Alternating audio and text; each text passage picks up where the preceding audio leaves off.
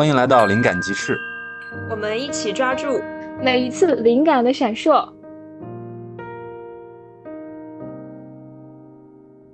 欢迎大家来到第二期诗歌脑袋，真是让大家久等了。在我们第一期的诗歌脑袋中，我真的非常开心看到大家这么喜欢这期节目。大家给我们留的作业有几百条之多，所以在今天这期节目之中，我们就会来一一点评你们给我们的留言，来点评一下你们的 诗歌小脑袋。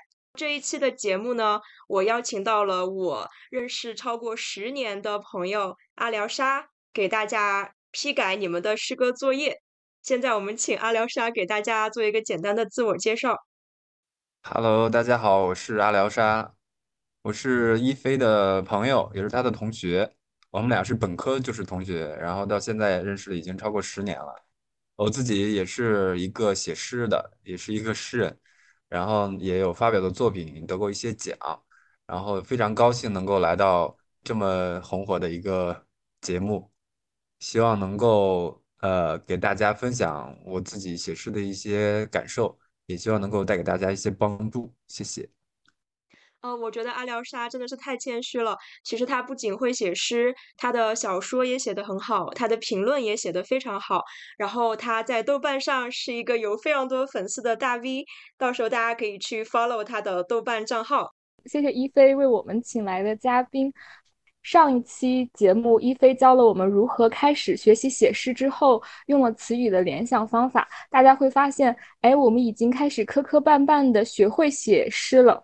那很多的诗歌，大家可能会看到啊，我只停留在语言游戏的基础上，意象方面的东西还没有能够有能力加进来。一菲就给我们设计了这一期的诗歌的脑袋的节呃节目，同时邀请了他非常有才华的同门来为我们一起分享。今天我们会带着我们对于诗歌的疑问，以我为一个不懂诗歌的入门人，当大家的嘴替，向两位。很成熟的诗人请教我们在诗歌创作中的问题。好的，谢谢橘子，相信大家也已经久等了。希望这节诗歌脑袋可以把大家的写诗的历程更往上带一个台阶。因为确实在上一期，我看到大家非常认真的写了作业，还有听友跟我们说自己从听完我们节目之后的一个月里，已经写了好多组词语练习了。我看了之后真的是非常的感动，嗯，然后这一期节目呢，我们会给大家提出一些新的诗歌的练习方法。那这个练习方法呢，会以就是待会儿阿廖沙给我们介绍的，就是他自己的一些诗歌理念有关系。所以等会我们在一首一首的批改大家的诗歌的时候，也会带出阿廖沙的一个诗歌观念，在从我们上一期的这个词语的基础上去往前走一步。好，不过现在要跟大家简单声明一下，因为大家发来的留言实在是太多了，我们没有办法做到每一首都点评。我跟阿廖沙还有橘子会选出一些我们比较有话说的，我们觉得比较有代表性的作业来进行一个点评。所以现在就请大家继续往下听吧。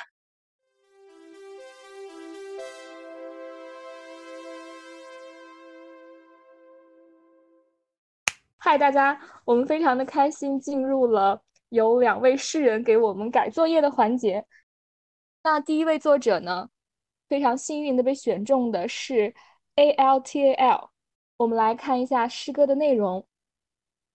第一首小诗：物理学不存在了，月亮兴奋地宣布着，解开身上的引力，朝着太阳飞去。第二首：如果你突然觉得冷，别怕。那是幽灵在讲冷笑话。第三首小诗是：对于散光的眼睛来说，傍晚是一朵失去香气的黄玫瑰。这个听众他是很有灵性的一个听众，呃，他他他的第三首小诗，呃，很能体现这个题目布置的妙。因为我觉得这个题目布置的很好，尤其是我对第第三首做了一个批注嘛。第三首的两个词，一个是傍晚，一个是黄玫瑰，对吧？我觉得这个这个词说的很妙，因为傍晚和黄玫瑰是两个，呃，是两个意。比如说傍晚，傍晚它当然是一个，呃，一个一个代表时间的一个词语，所以它有一点抽象性在里面。然后黄玫瑰呢又变得特别具体，而且它还有颜色。当这样一个特别具体的词和一个有点抽象的一个时间概念的词拼合在一起的时候，它就产生了一一一种就是反差。呃，如何把这两把这种反差表现出来，我觉得是这个呃造诗游戏这个词语游戏的一个关键。那么，我觉得这个听众他的第三句就是说，对于散光的眼睛来说，傍晚是一朵失去香气的黄玫瑰。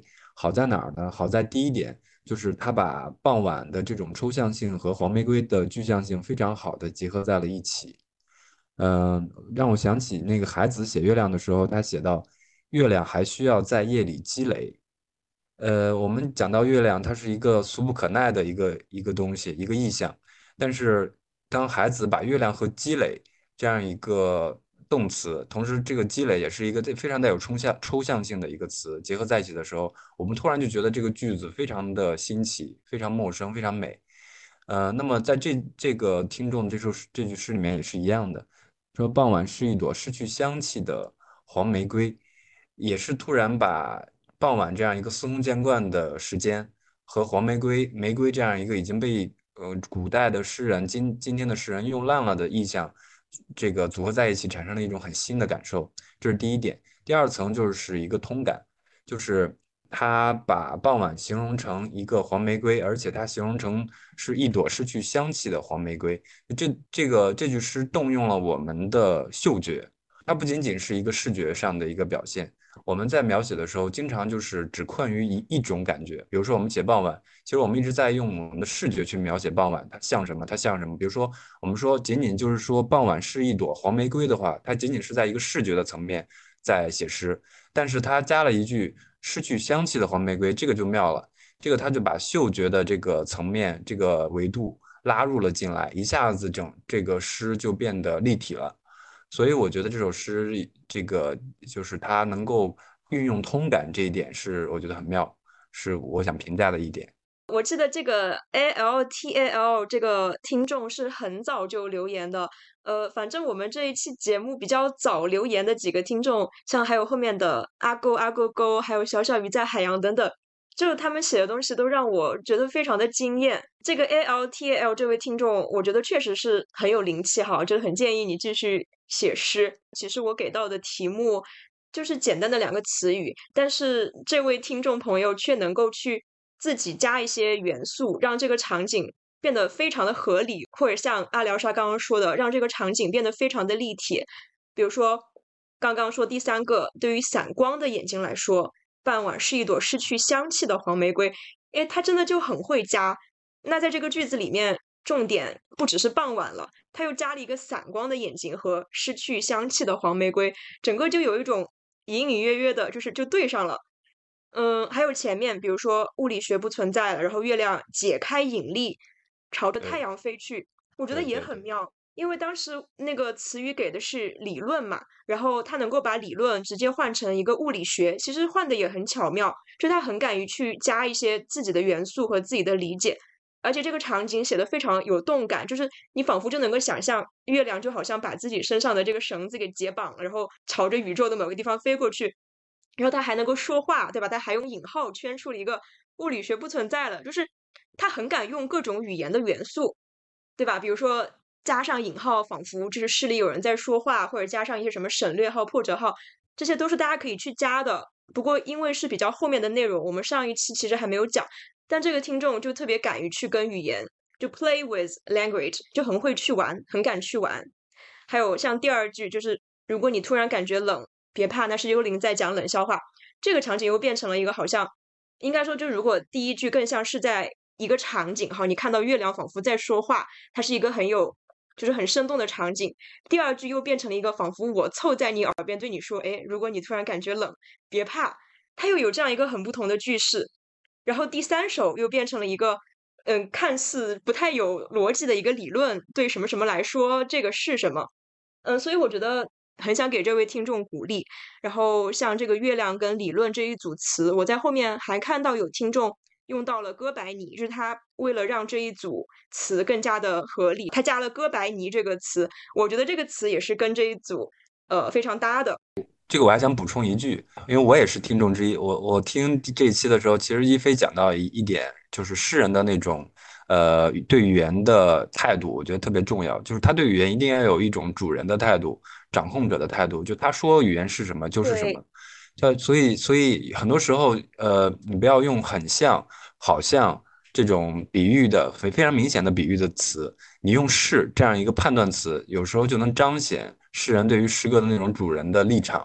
所以这个这个听众他第三首里面讲傍晚是一朵什么什么黄玫瑰，他就直接判断我说傍晚就是这个东西，那他就是这个东西。我我觉得这种宣誓、这种斩钉截铁，是一个诗人对于语言应该有的一种态度。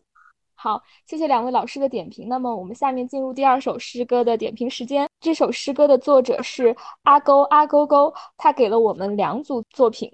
第一个呢，我来先读一下：月亮不懂诗歌的理论，但在那失声的黄土山上，吟唱着一面人类的歌。幽灵把电筒比作人类的幽默，但在落日时，幽默总不卖座。黄玫瑰在昨天吃了一顿霸王餐。店家罚他留下一片傍晚。呃，那我们再进入第二组他提供的第二组作业。傍晚缺席的月亮在恶补一首关于幽灵的诗。诗中的幽灵说：“看啊看啊，这里没有理论，这里没有黄玫瑰，也没有星空。那幽默呢？幽默，幽默只是半只耳朵，是舞蹈，是阿司匹林药。你尽管用吧，它是你的铝热剂，你的每条。月亮没有写诗。”只是抬起头望向遥远的、遥远的地球上小小的山坳。那我先说第一首吧，我主要想回应他的第一组作业。我觉得这位听众他的自己造词的能力也非常的强，就像前面阿廖沙说的，他也有一种就是我是语言的主人，对吧？哪怕说这个词，那我没有给你布置到作业里面，只要你觉得合适，你就往里加。只要能让这首诗变得更好，你就往里加。比如说，我们看第一个，月亮不懂诗歌的理论，但在那失声的黄土山上，其实那这个黄土山是什么呢？我也不知道黄土山是什么。可是当这个词语出现的时候，这个不常用的词语出现的时候，我们其实能很明确的想象出这是一个怎么样的一个环形山，一个怎么样的黄土山。然后在一个黄土山上，吟唱着一面人类的歌。一个不能吟唱的事物在吟唱着一面关于人类的歌，而不是人类在吟唱着一个关于事物的歌。而且它这个歌还不是一首歌，是一面歌。那这个一面加上前面这个环土山，就仿佛是这个歌啊，就像那个旗帜一样，就是是一面一面在那里漂浮着的，仿佛就是那个旗帜插在这个环土山上漂浮。然后它也很像说，因为它是一个环土山嘛，那这个歌可能就像回声一样，在整个这个这个氛围中，在这个山的这个氛围中去回环往复。而且这个环土山，它虽然后面有东西在吟唱哈，但是这个环土山自己又是失声的。哇，我觉得这里面各种组合、各种对比碰撞，真的是太棒了。在那失声的黄土山上吟唱着一面人类的歌，大家就可以细细品这里面有多少组，就是词语在互相的呼应。第二首是，但在日落时，幽默总不卖座。哇，这里这个卖座的词也非常的棒。就是卖座一般来讲，比如说是一个电影不卖座呀，什么什么的，它能够把这个词语用在这儿。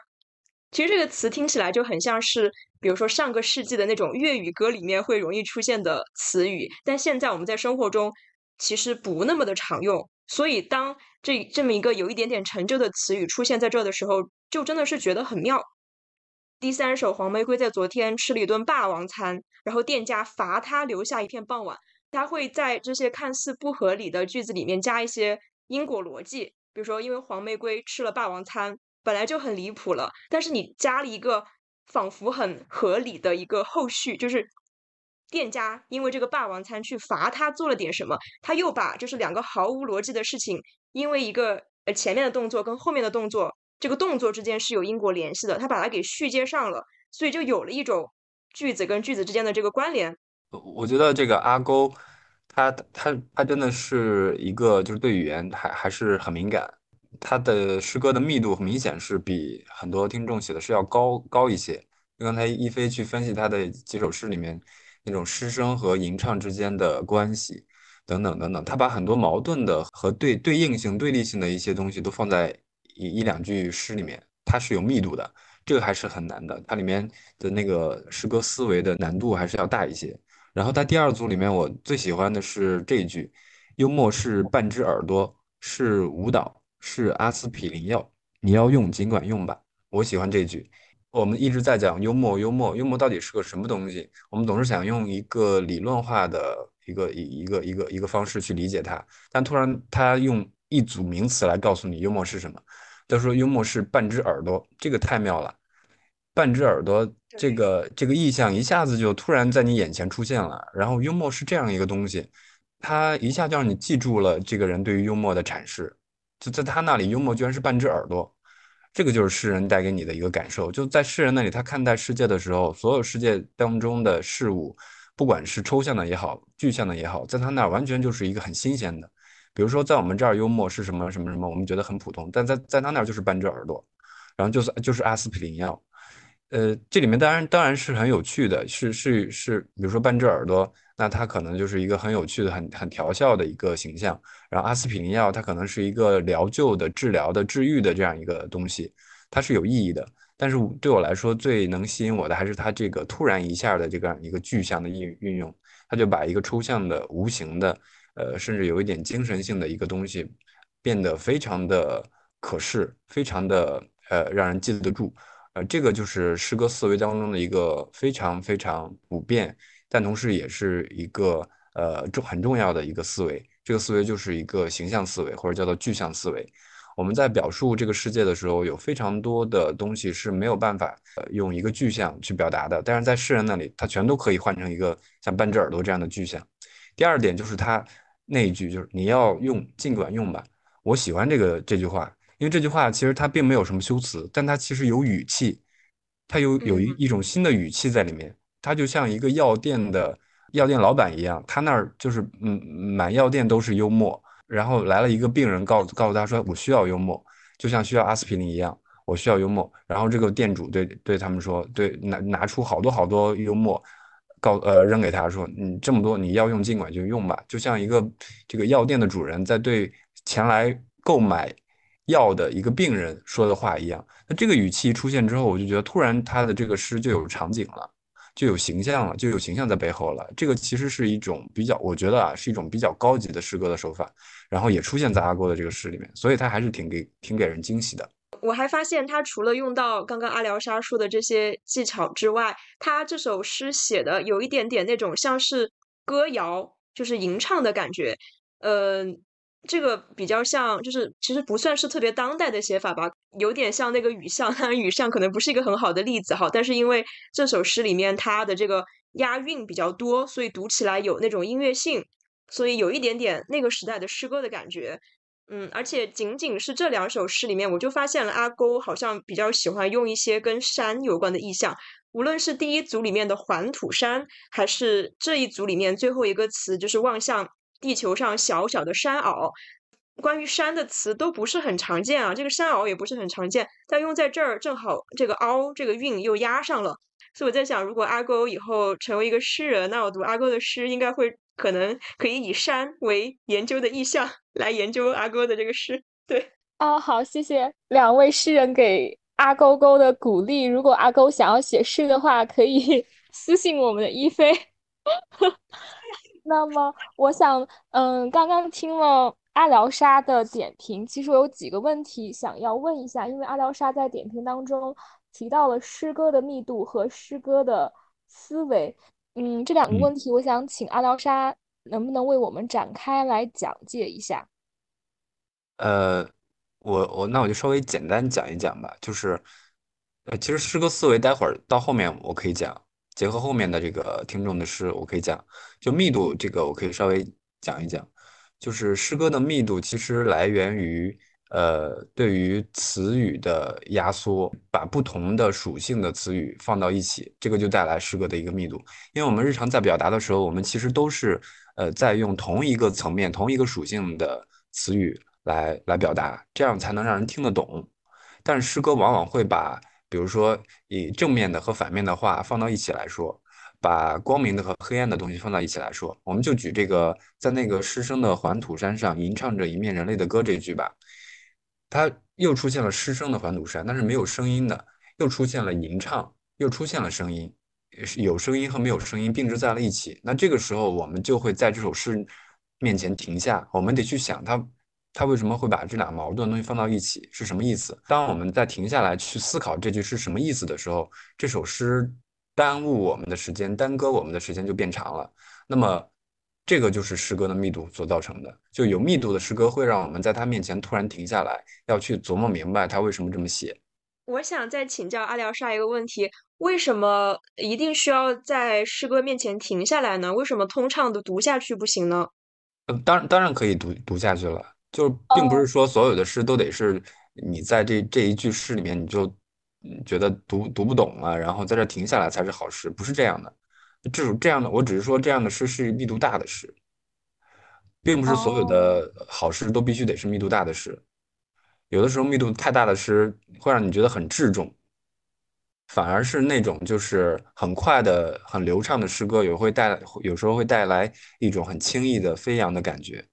这是不同的诗歌的感觉，我觉得并没有哪哪一种更好，哪一种不好的区分。歌谣式的诗歌，我自己也写，我也很喜欢，都是那种就是可以甚至可以唱出来那种诗，我觉得也很好，因为它可以流传。很多我们流传下来的诗歌其实都是偏歌谣式的，反而是那些很质重的、非常密度非常大的诗歌难以流传，难以在大众的耳朵里面扎根。所以我对这个问题，我我我是这样想的。其实我听了刚刚一菲的问题，还有阿廖沙的解释，我的理解就是，比如我们就像我们去拍一张照片，你可以把这张照片调得很暗，然后让大家带着放大镜仔细的去看，嗯，呃，认真的去发现。你可以给大家一个朦胧的轮廓，如果他想要继续看，他会在轮廓当中看到更多的东西，这可能就是诗歌的密度。但如果就是你一下子就会把你的那个光调得很亮。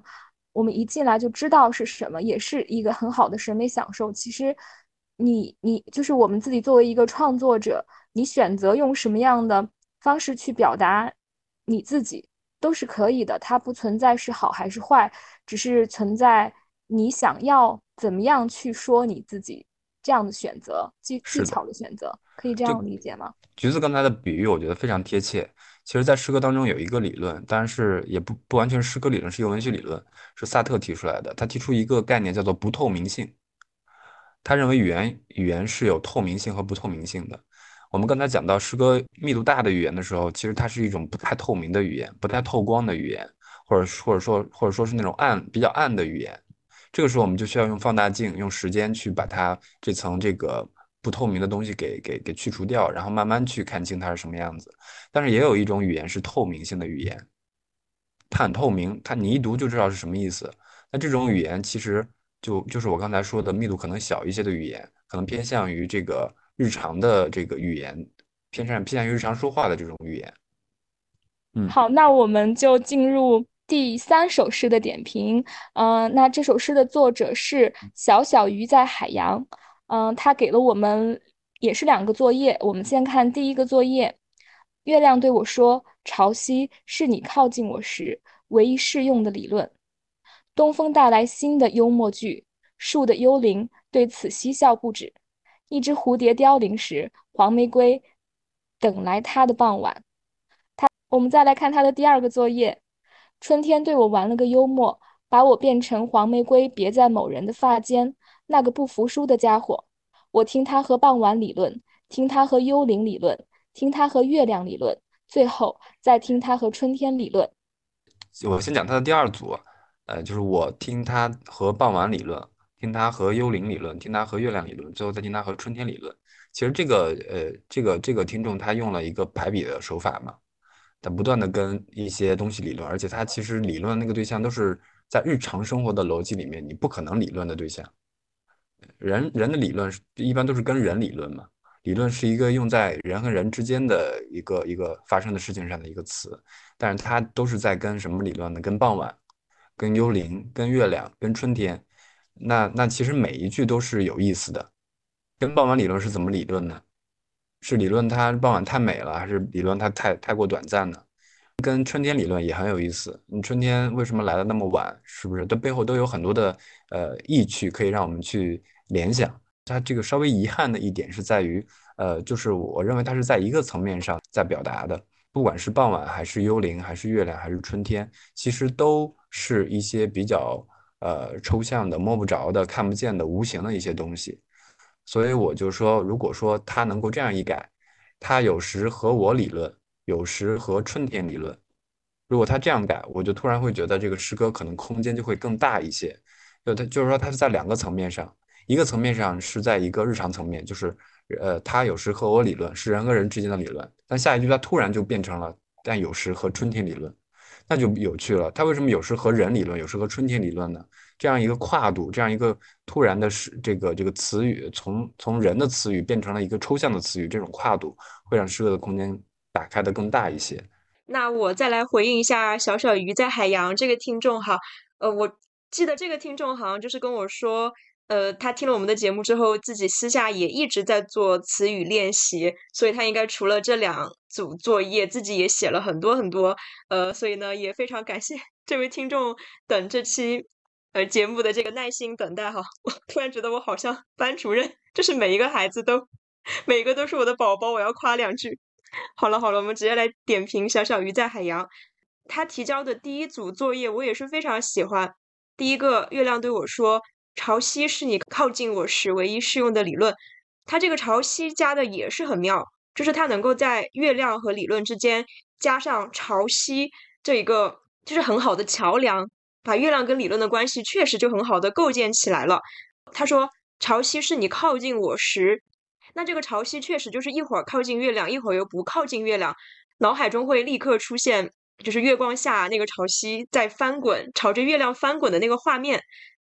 然后第二首是东风带来新的幽默句，树的幽灵对此嬉笑不止。啊，我觉得这个听众也真的是一个很好的造词大师。我看到这个什么东风啊，然后幽默句，我真是觉得太棒了，太棒了！就是他用到，就是自己创造的幽默句的这个词。真的是很绝，然后树的幽灵还对此嬉笑不止，哦，真的是太棒了！就是大家可以自己品，自己细品一下，真的是非常喜欢。然后第二组的话，刚刚阿廖沙已经说的很好了，嗯，我记得他这组作业是，呃，就是特别有画面感吧，就是跟别的作业相比起来，就是非常的有画面感。所以感觉小小鱼在海洋也是尝试了呃很多种这个诗歌的写法，不同的场景，然后偏故事性的呀，还有这种就是仿佛是我在跟一个别在这个人发间，就是在跟这个人的一个关系，好像对这个人有很深的感情这样的一组小诗。所以呢，也是希望小小鱼在海洋可以继续继续写诗，继续写下去。好的，谢谢两位老师的点评。那么我们进入。下面一首，这首诗歌的作者是最近不加糖吧？月亮看着地球，说：“你那边的理论怎么都不适合我。”地球说：“你可真幽默，咱们都是银河系的，调个参数就行。”月亮问：“你那边的黄玫瑰有幽灵朋友吗？”我在很久以前见过一朵黄玫瑰，它在傍晚摇来摇去，说是和朋友跳舞，我可不信。地球转了个身，说：“下次再聊吧。”呃，我觉得这首诗特别的有趣，它也是用到了好多很有意思的词。比如说，它这里有一个词大家都没有用到，他说：“呃，这个参数，他们都是银河系的，调个参数就行。”仿佛地球跟月亮都是两个机器啊，只需要调个参数就行。我觉得也是非常的有趣。然后月亮问：“你那边的黄玫瑰有幽灵朋友吗？”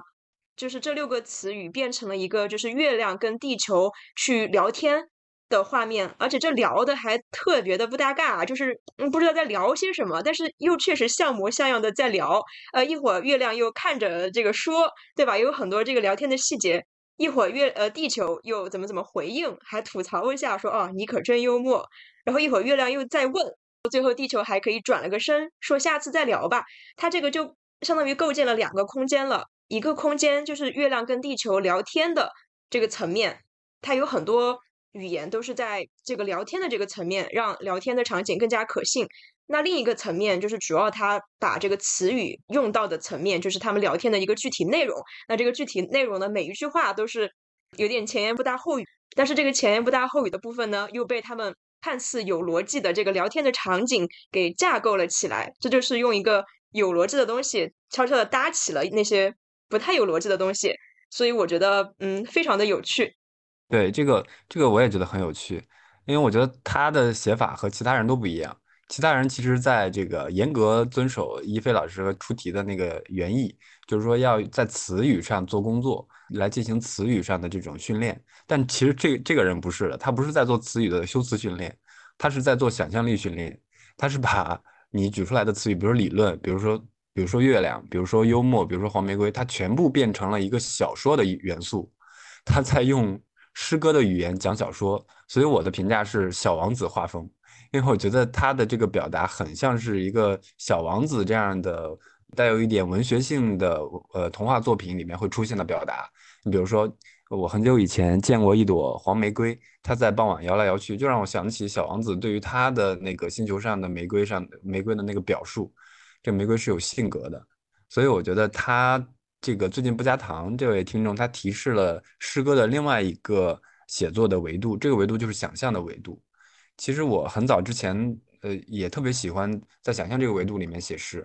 比如说，我写过一句诗，叫做“呃，妈妈，我坐在一条鱼的背上，离你而去。”其实这句这句诗在修辞上没有什么呃特别高级的，或者说有什么刚才我们讲的诗歌诗歌语言的密度的问题，其实不是。它主要还是一个想象力的好玩儿。妈妈，我坐坐在一条鱼的背上，离你而去。那当然是一个抒情的诗，但是在这个抒情诗背后是一个。童话一样的想象，所以我认为这个人提示了我们诗歌写作的另外一个呃维度，这也是告诉我们，其实诗歌在最根本上，诗心和童心是很一致的。有的时候最有童真的人，就往往能够写出非常好的诗歌。所以有的时候一小孩写的诗歌，我们会觉得特特别牛，比一些成年人写的好太多了，就是因为这个原因，因为这小孩他是保有童心的，保有童心的同时，他就保有了诗心。我我其实真的有看过小朋友写的诗，真的超级好。对对，而且很犀利。对，因为他的心还没有被，呃，我们刚才讲的世俗的逻辑，那些完全诗歌的敌人的东西给毁掉，反而他是离诗歌是更近的。当我们长大的时候，当我们变成成人，当我们接受了另外一套社会的规则、成人的规则的时候，那些规则实际上是在杀死诗歌的。所以，我们可能距离诗歌的距离要比一个几几岁的小孩、一个儿童要更远。我们想要回到诗歌，要比小孩付出更多的努力。阿廖沙，我能否请你嗯聊一聊，就是什么叫做诗心？就是到底怎么怎么算是诗心？因为我觉得这个词其实它很抽象，也很重要。诗心简单来讲就是一句话，诗心或者叫做诗眼，这个涉及到什么才是诗人的问题。就是说，诗人他的那颗诗心是，或者说他的那那那一双诗歌的眼睛，是能够看到世界上任何一个东西的时候，都觉得像是第一次见到。他对这个东西永远保有一个小孩刚刚出生、刚刚见到这个世界的那种完全的好奇心。他看到太阳的时候，他觉得是第一次看到太阳一样，特别好奇。如果你在写诗的时候能够把你见到的所有的事物都感觉成就是像第一次见到一样，把那种好奇心、把那种完全的新鲜感写出来，那这个时候你就是一个诗人。看到那朵盛开的第一朵盛开的玫瑰的那颗心，就是诗心。哦，那我可以这样理解吗？其实，刚刚阿廖沙给我们做的诗心的定义，是不是就是我们对这个世界的爱，对这个世界的好奇？其实还是好奇。嗯，就这个世界对你来说，仍然是一个未经污染的，不是一个痛苦的一个存在，不是一个呃，不是一个看不清楚的东西。这个世界对你来说清清楚楚，一切都是刚刚出现。其实，在神的眼睛里面，世界就是这个样子的；在我们鲜明的眼睛里面，世界就是这个样子的。就是我记得在庄子里面说，还是在哪个里面说，就是说我们其实就是人生的修行也是你要，就是最后你要回归到婴儿。是老子，老子说：“能不婴儿乎？”对对对，那是不是诗心其实想像婴婴儿一样去看待这个世界？是老子的理想，其实也是这样的，对吗？所以你说，对对对，我们比小孩距离诗心更遥远，其实是因为我们的心是被就是这个规律化的，呃，并不具备诗意的，或者是有痛苦、有黑暗的世界染污了。我们要回到那个不被染污的眼睛，才可以写出好的东西。好的，那我们再看下一首作业，作者是二月六。嗯，他按照一菲大大的方法试了试，惊喜的发现自己竟然会写诗了。很谦虚的说，虽然他们并不好，但是这一刻还挺有成就感的。那么下面就是他的诗喽。我找月亮理论，它绘满整瓶星光，是酒，是酒，是我孑然一身留在原地。第二首诗，幽灵说他不幽默，但他总在掉书袋，在我心头讲一个很好看的笑话。第三首诗，傍晚喜欢画黄玫瑰，在天上抹一片鹅黄。他说那是留给月亮的情书，在等月亮回一封。看到二月六提交的这一组作业，我想问 听众朋友们：你们对诗歌是不是读的比较多的，还是高中语文课本上的 徐志摩，还有 刚刚讲的雨巷？因为我觉得二月六提到的这首诗，就会让我联想起学的什么《再别康桥》，那个什么什么康桥的那个什么水草悠悠的在水底招摇，而且能看到二月六在这首诗里面会用一些，就是那个时代。写诗的一些，就让我感觉是兑了很多水的水彩的那样一些句子，比如说傍晚喜欢画黄玫瑰，在天上抹一抹鹅黄。其实我是觉得可以把天上抹一抹鹅黄这一个句子给换掉，因为这种用法就真的很像我们以前语文课会用的，什么天边有什么云，有什么颜色，永远都是一抹，对吧？那可不可以换成别的一抹呢？比如说在天上抹一片。能不能把鹅黄替换成像是什么面包呀、黄油呀什么什么的，是不是就一下子好了很多？就是更有这种新鲜感、意志感了。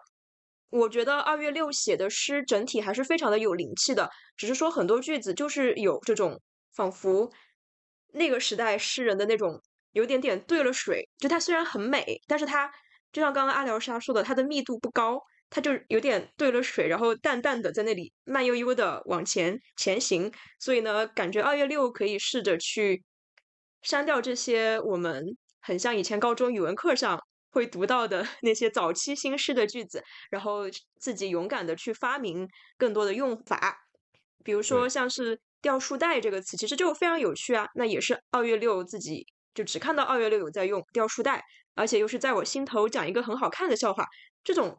独属于它的用法就很不错，还有像是最后呃第三组哈，就是那是留给月亮的情书。其实到这里就是傍晚喜欢画黄玫瑰，在天上抹一片鹅黄。他说那是留给月亮的情书，其实到这里都有一点那种淡淡的兑了水的感觉。但是最后一句说在等月亮回一封，一下子这个密度就上去了一点，因为就有一点让人就是没想到，而且不是在单纯的就是写一个景。不是像我们以前语文课教的那种好词佳句，要去什么写景、写傍晚、写云什么的。这就是我给二月六的建议吧，也是非常鼓励二月六继续去写出更多有自己独特性的东西。对，我觉得二月六也是，就是一飞说的，他的趣味可能有点偏向于这个民国时期的很多诗人。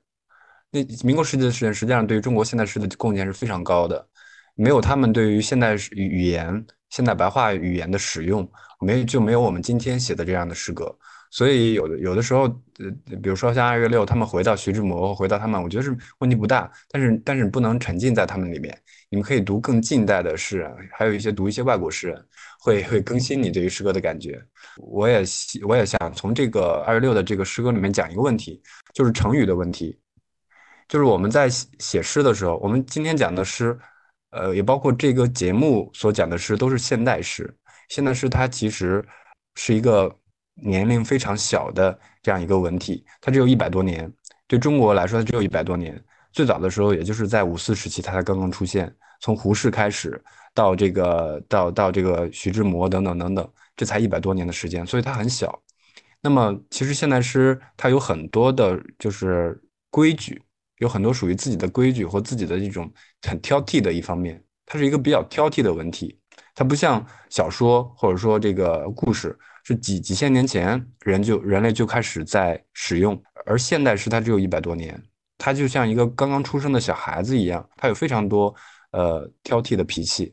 那么其中一个脾气，我自己认为就是他对于成语是有一点排斥的，比如说二月六里面其中有一句说：“是我孑然一身留在原地。”孑然一身这个词，民国诗民国的作家还是会用，民国的诗人还是会用。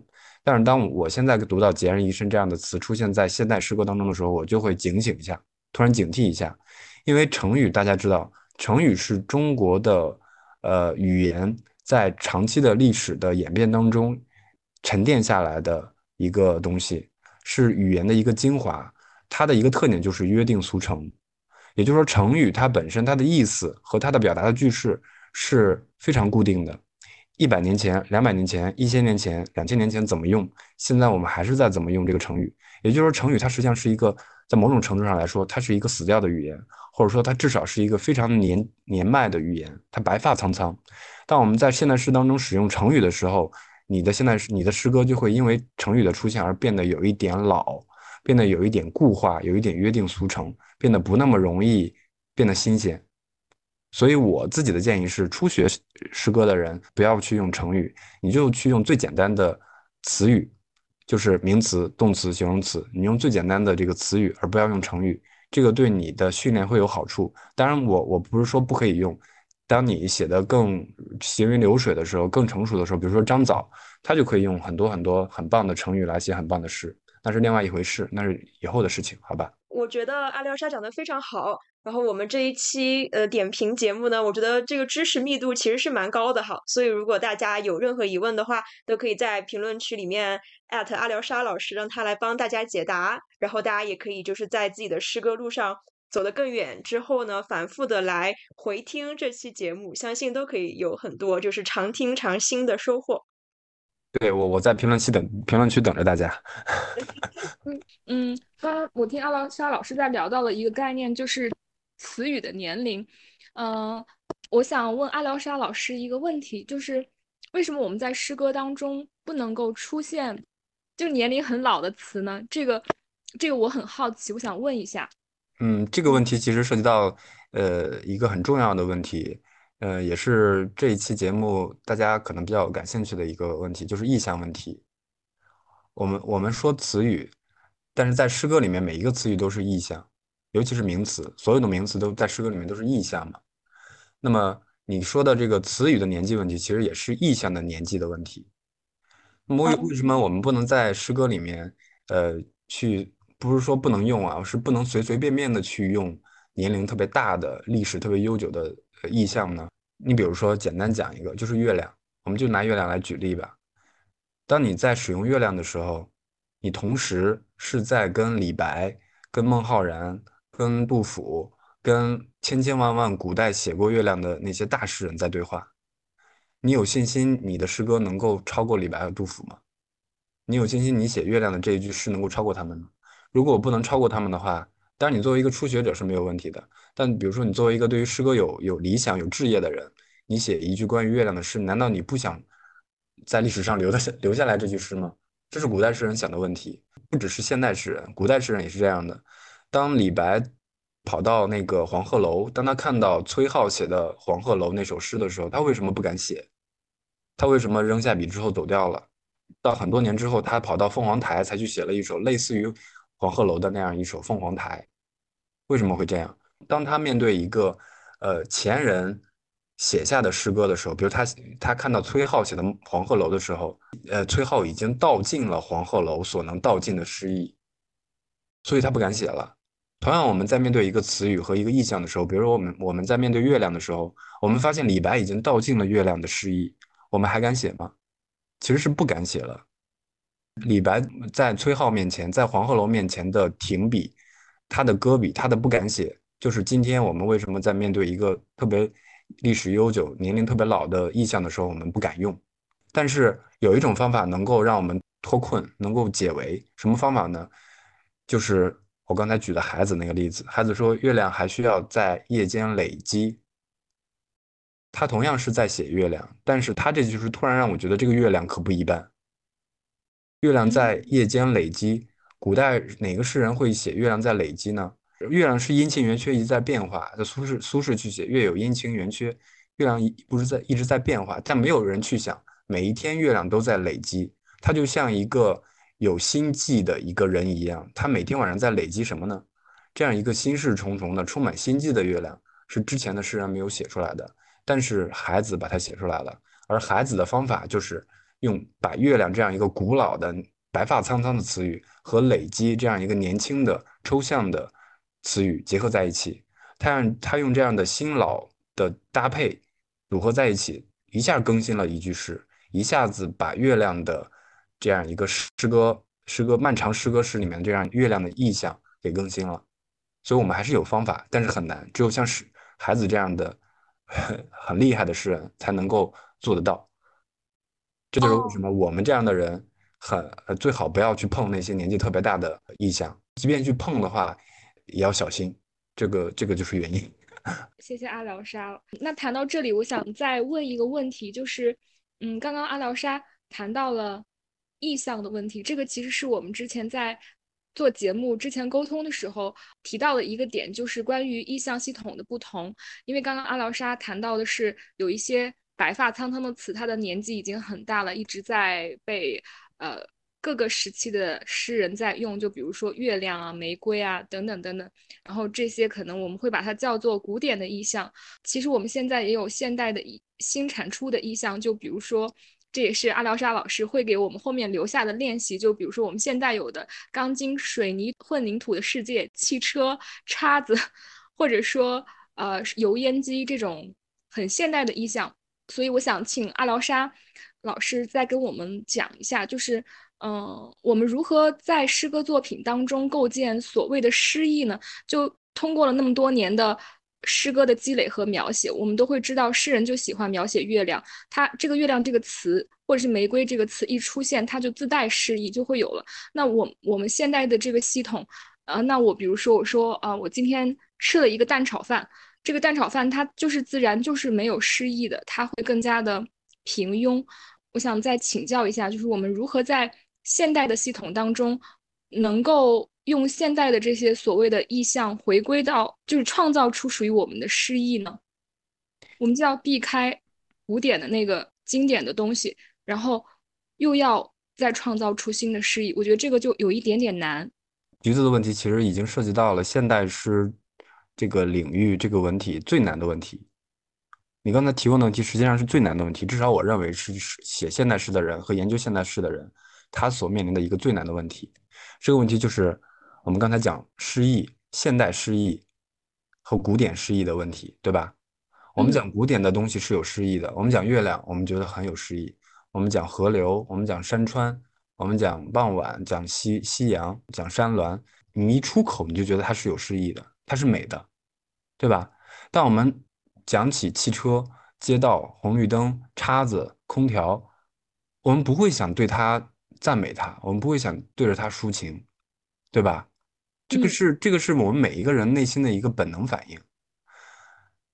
为什么我们在面对那些自然的东西的时候，我们是有感情的？而当我们在面对人类造出来的这些东西的时候，人造的这些电器、人造的汽车、人造的这个城市、街道、楼房的时候，我们没有感情呢？所以这个问题是很是很复杂的问题，是很难的问题。我试着讲一讲。我我们先把意象分成两类，一类就是我们刚才讲的月亮、河流、山峦这些东西，可以统称为自然意象。这个自然意象也可以叫做神造意象，就我们不知道它从哪儿来的。我们作为人，我们出生的时候就已经有有天地、有河流、树木、有山川，已经有了。我们人类没有造它，什么造呢？哦，那我们认为是神造的。那这些意象，我们就可以称之为神造的意象。那还有一类意象就是人造的意象，人造出来的东西。城市就是整个就是一个最伟大的人造的一个空间。那么城市当中很多东西也都是人造的。我们如今我们我们的人就是生活在一个人造的世界里面。而李白、杜甫、呃孟浩然、陶渊明，他们实际上是生生活在一个神造的世界里面。那么生活在一个人造的世界里面的诗人，他同时面对两个意象体系。一个意象体系就是李白、杜甫他们面对的这个自然意象体系，或者叫神造意象体系。另外一个就是我们。呃，现代人所面面对的这个人造的意象体系，这个城市、这个街道、这些汽车，我们发现，我们还是对于日月湖泊这些自然意象体系更着迷。这个原因是因为自然意象体系它是一个永恒的活的意象，而人造的意象往往是一个速朽的、短暂的、死的意象。比如说树木，树木是永远在在更新的。比如说野草，野草它就是春风吹又生，它永远不会毁灭。所以说，自然意象它在根根本上它其实都是不朽的，不朽就是永远活下去嘛。那我们面临不朽的东东西的时候，我们面临永远活着的东西的时候，我们就感觉它有生命力，它比我们人类更伟大，所以我们想要赞叹他们、歌咏他们、赞美他们。我们在面对乡村、面对大地、面对田园庄稼的时候，我们永远有抒情的冲动。而人造的意象，你比如说今天北京在在发洪水，然后有有一块路面就塌陷了，人造的这个路面突然某一天就塌陷掉了，它的寿命是很短的。比如说我们日常使用的手机，我们用个两三年之后就把它淘汰掉了，就扔掉了。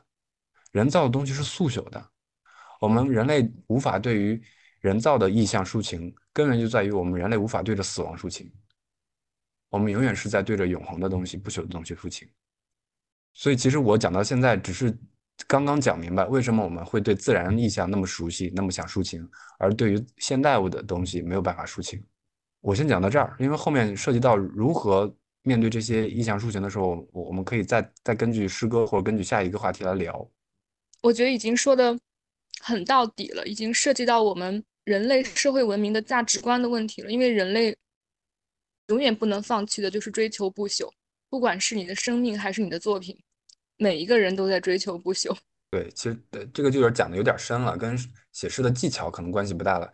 但是你写诗如果一一直写下去，你早晚会碰到这个问题。我们只是提前，就像谁说谁，我我在二十年前开了一枪，后来二十年后发现这个子弹击中了我一样。现在就是这样。我们现在今天提出这个问题，如果我们的听众之中有人继续写诗，几年之后、十年之后、二十年之后，我相信这这个问题会击中他，他早晚要遭遇这个问题。对我来说，我是觉得很受用的，因为这涉及到第一驱动力的问题。我觉得就是在所有的领域当中找到第一驱动力，都是我认为。最重要的那个点，然后我觉得这个问题，我觉得已经触及到那个点了。我我觉得已经到很很基层的问题了。一菲还有什么想要补充的吗？作为班主任，提前给大家透个题哈，因为我们今天呃会主要讲到这个意向意向组，对，应该说是一组意向跟另外一组意向去搭配的问题。比如说，我们到时候可能就会让大家去呃给到，比如说两组。就是性质完全不同，风格也完全不同。比如说一组古典意象跟一组现代意象的这个词，让大家去把它们，比如说像穿线一样，把让他们就是彼此勾连、彼此交织起来。那在这个交织的过程中，这个现代的感觉跟古典的感觉就会彼此辉映、彼此影响，其实也就改变了彼此的这个词性了。所以，我们今天呃在节目结尾的时候会给大家布置一个根据这个意象组。来写诗的过程，其实大家在继续听我们这期节目的时候，就可以把重点不要再放在单个的词上面了，可以把注意力放在这个意象组上面。比如说，有一些同学的诗，你就会发现，比如说月亮和理论，它除了这个月亮，它会自己添加一些跟月亮相关或者说词性很相近的一些词语，这个其实就可以形成一个，比如说以月亮就是月亮来带领的这么一个意象组。那他可能又会用到另外一批，比如说像是以呃，就是被这个理论这个词所带领的，比如什么物理学呀，或者什么 三体的梗啊，或者说呃一些什么机械的这些东西。那理论又带领了另外一批，比如说更加偏偏数学、偏计算，比如说什么调个银河系的参数，还有刚刚说什么孩子的那个呃月亮在累积还是在积累，有种好像在积累自己的钱呐，或者在储蓄的感觉，就偏什么金融啊、金钱方面的意向了。就我们今天的作业哈，就给大家在提前透题讲解了。呃，可以理解为，比如说两组意象呢，就像是天平的两端。那你说像月亮这样一个特别古老、特别沉重的一个意象，它可能就非常的重。那这时候你要在天平的另一端，你要把比如说理论这个词语所引领的意象呢，你可能要加更多，让它更加有抓人眼球的感觉，更多什么机械呀，然后现代性啊、数学呀，或者什么建筑方面的意象。然后你才能够彻底的把这个月亮的这个色调、这个词语的这个风格跟颜色都彻底改变，就变成了一个物理学的月亮，变成了一个 金融界的月亮，等等等等。提前给大家讲解一下今天的题目，然后大家可以抱着这个想法继续来听我们接下来的内容。好的，谢谢一菲老师。我觉得经过我们上面几首诗的点评，随着在点评过程当中出现的一些关键的概念，还有一些就是作诗的逻辑，我们已经学到了很多很多方法论上面的东西。呃，也确实这一节课的深度是很强的，我也很期待接下来的继续的点评。那么我们到了下面一首诗，这首诗的作者是晋将。关上门，头顶的月亮也灭了。他们无休止的理论，任凭炒菜锅里溅出无数油点。这个是第一首小诗。第二首小诗是：我爱幽灵，胜过爱任何一具肉体。我不幽默，只是恰巧从刚长出的故事的青草旁路过。第三首小诗是：黄玫瑰长出了鼻子，试图闻到昨天傍晚的味道。他的作业我已经读完了，然后请两位老师继续给我们精彩的点评吧。晋将的这一组诗，首先他就提到了刚刚大家还在说的，比如说蛋炒饭，仿佛是一个毫无诗意的意象。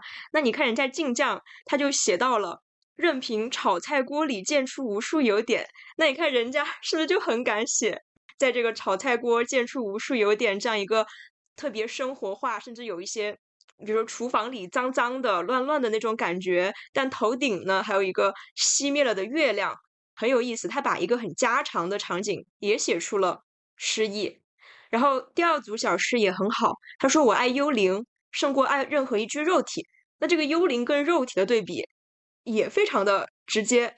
然后接下来，我不幽默，只是恰巧从刚长出故事的青草旁路过。然后他这个诗意的构建方式，其实这两个句子没什么逻辑哈，但是他最后把一个就是押韵的东西，幽默跟路过一下子。就是我们我们上期已经讲过了，其实这个音韵它也是一条暗线，可以把一些毫不相关的词语给串联起来嘛。所以我觉得它这里用的就非常的巧妙。然后第三个是黄玫瑰长出了鼻子，试图闻到昨天傍晚的味道。哇，我觉得这个真的也太好了，它还加入了一个时间在里面，它直接让这个黄玫瑰做出了一个在我们现有的时间维度里不可能完成的事情。那这么一个不可能完成的事情，比如说闻到昨天的味道。在这个诗里面实现了，就是把不可能变成了可能，真的是非常有想象力，所以也要给这个晋将鼓鼓掌，很棒。对，我也觉得他写的特别好，尤其是这个黄玫瑰长出了鼻子这一句，一下就把我击中了，就跟上面那个谁写的那个半只耳朵一样，那个写耳朵，这个写鼻子。对，在写一个黄玫瑰这样的就是很抽象的，甚至很美的东西的时候，你突然冒出一个鼻子。这样属于一个属于人的器官，一个玫瑰，一个植物突然长出了一个人的器官，那不是一个天方夜谭吗？但诗歌就是天方夜谭，好的诗歌完全是天方夜谭。黄玫瑰长出了鼻子，它的另外一种妙是在于，它跟前面有一句是可以对比，前面也就是说失去香气，对吧？是是说呃失去香气的玫瑰，那个是直接写失去了香气。但是这个没有没有讲香气这个词儿，直接讲的是鼻子，会让你联想到这个黄玫瑰是有嗅觉的，这个是比较妙的。这也是再一次提醒我们在诗歌写作的时候，形象是非常有效的。当你一直沉浸在对于一些日常普通词语的使用的时候，你不知道该用什么词语的时候，你你就去试一试非常具体的东西，非常具体的意象，比如说鼻子，比如说耳朵，比如说刚才那个一飞说在天上抹黄油抹面包。那那是比鹅黄啊，像这种呃形容性的这种东西要更更有效。呃，这也是我自己写诗的一个经验，就是在初学的时候尽量少用形容词。不是说不可以用啊，我还是说不是说不可以用，也不是说不可以用成语啊，不要被我带带带歪了。可以用，但是在你初学的时候，建议你不要去用成语，建议你不要去用那么多的形容词，你就去用名词。在所有该用形容词的地方，你去用名词，你会发现你的诗歌突然变得不一样了。就像这个地方，黄玫瑰突然长出了鼻子。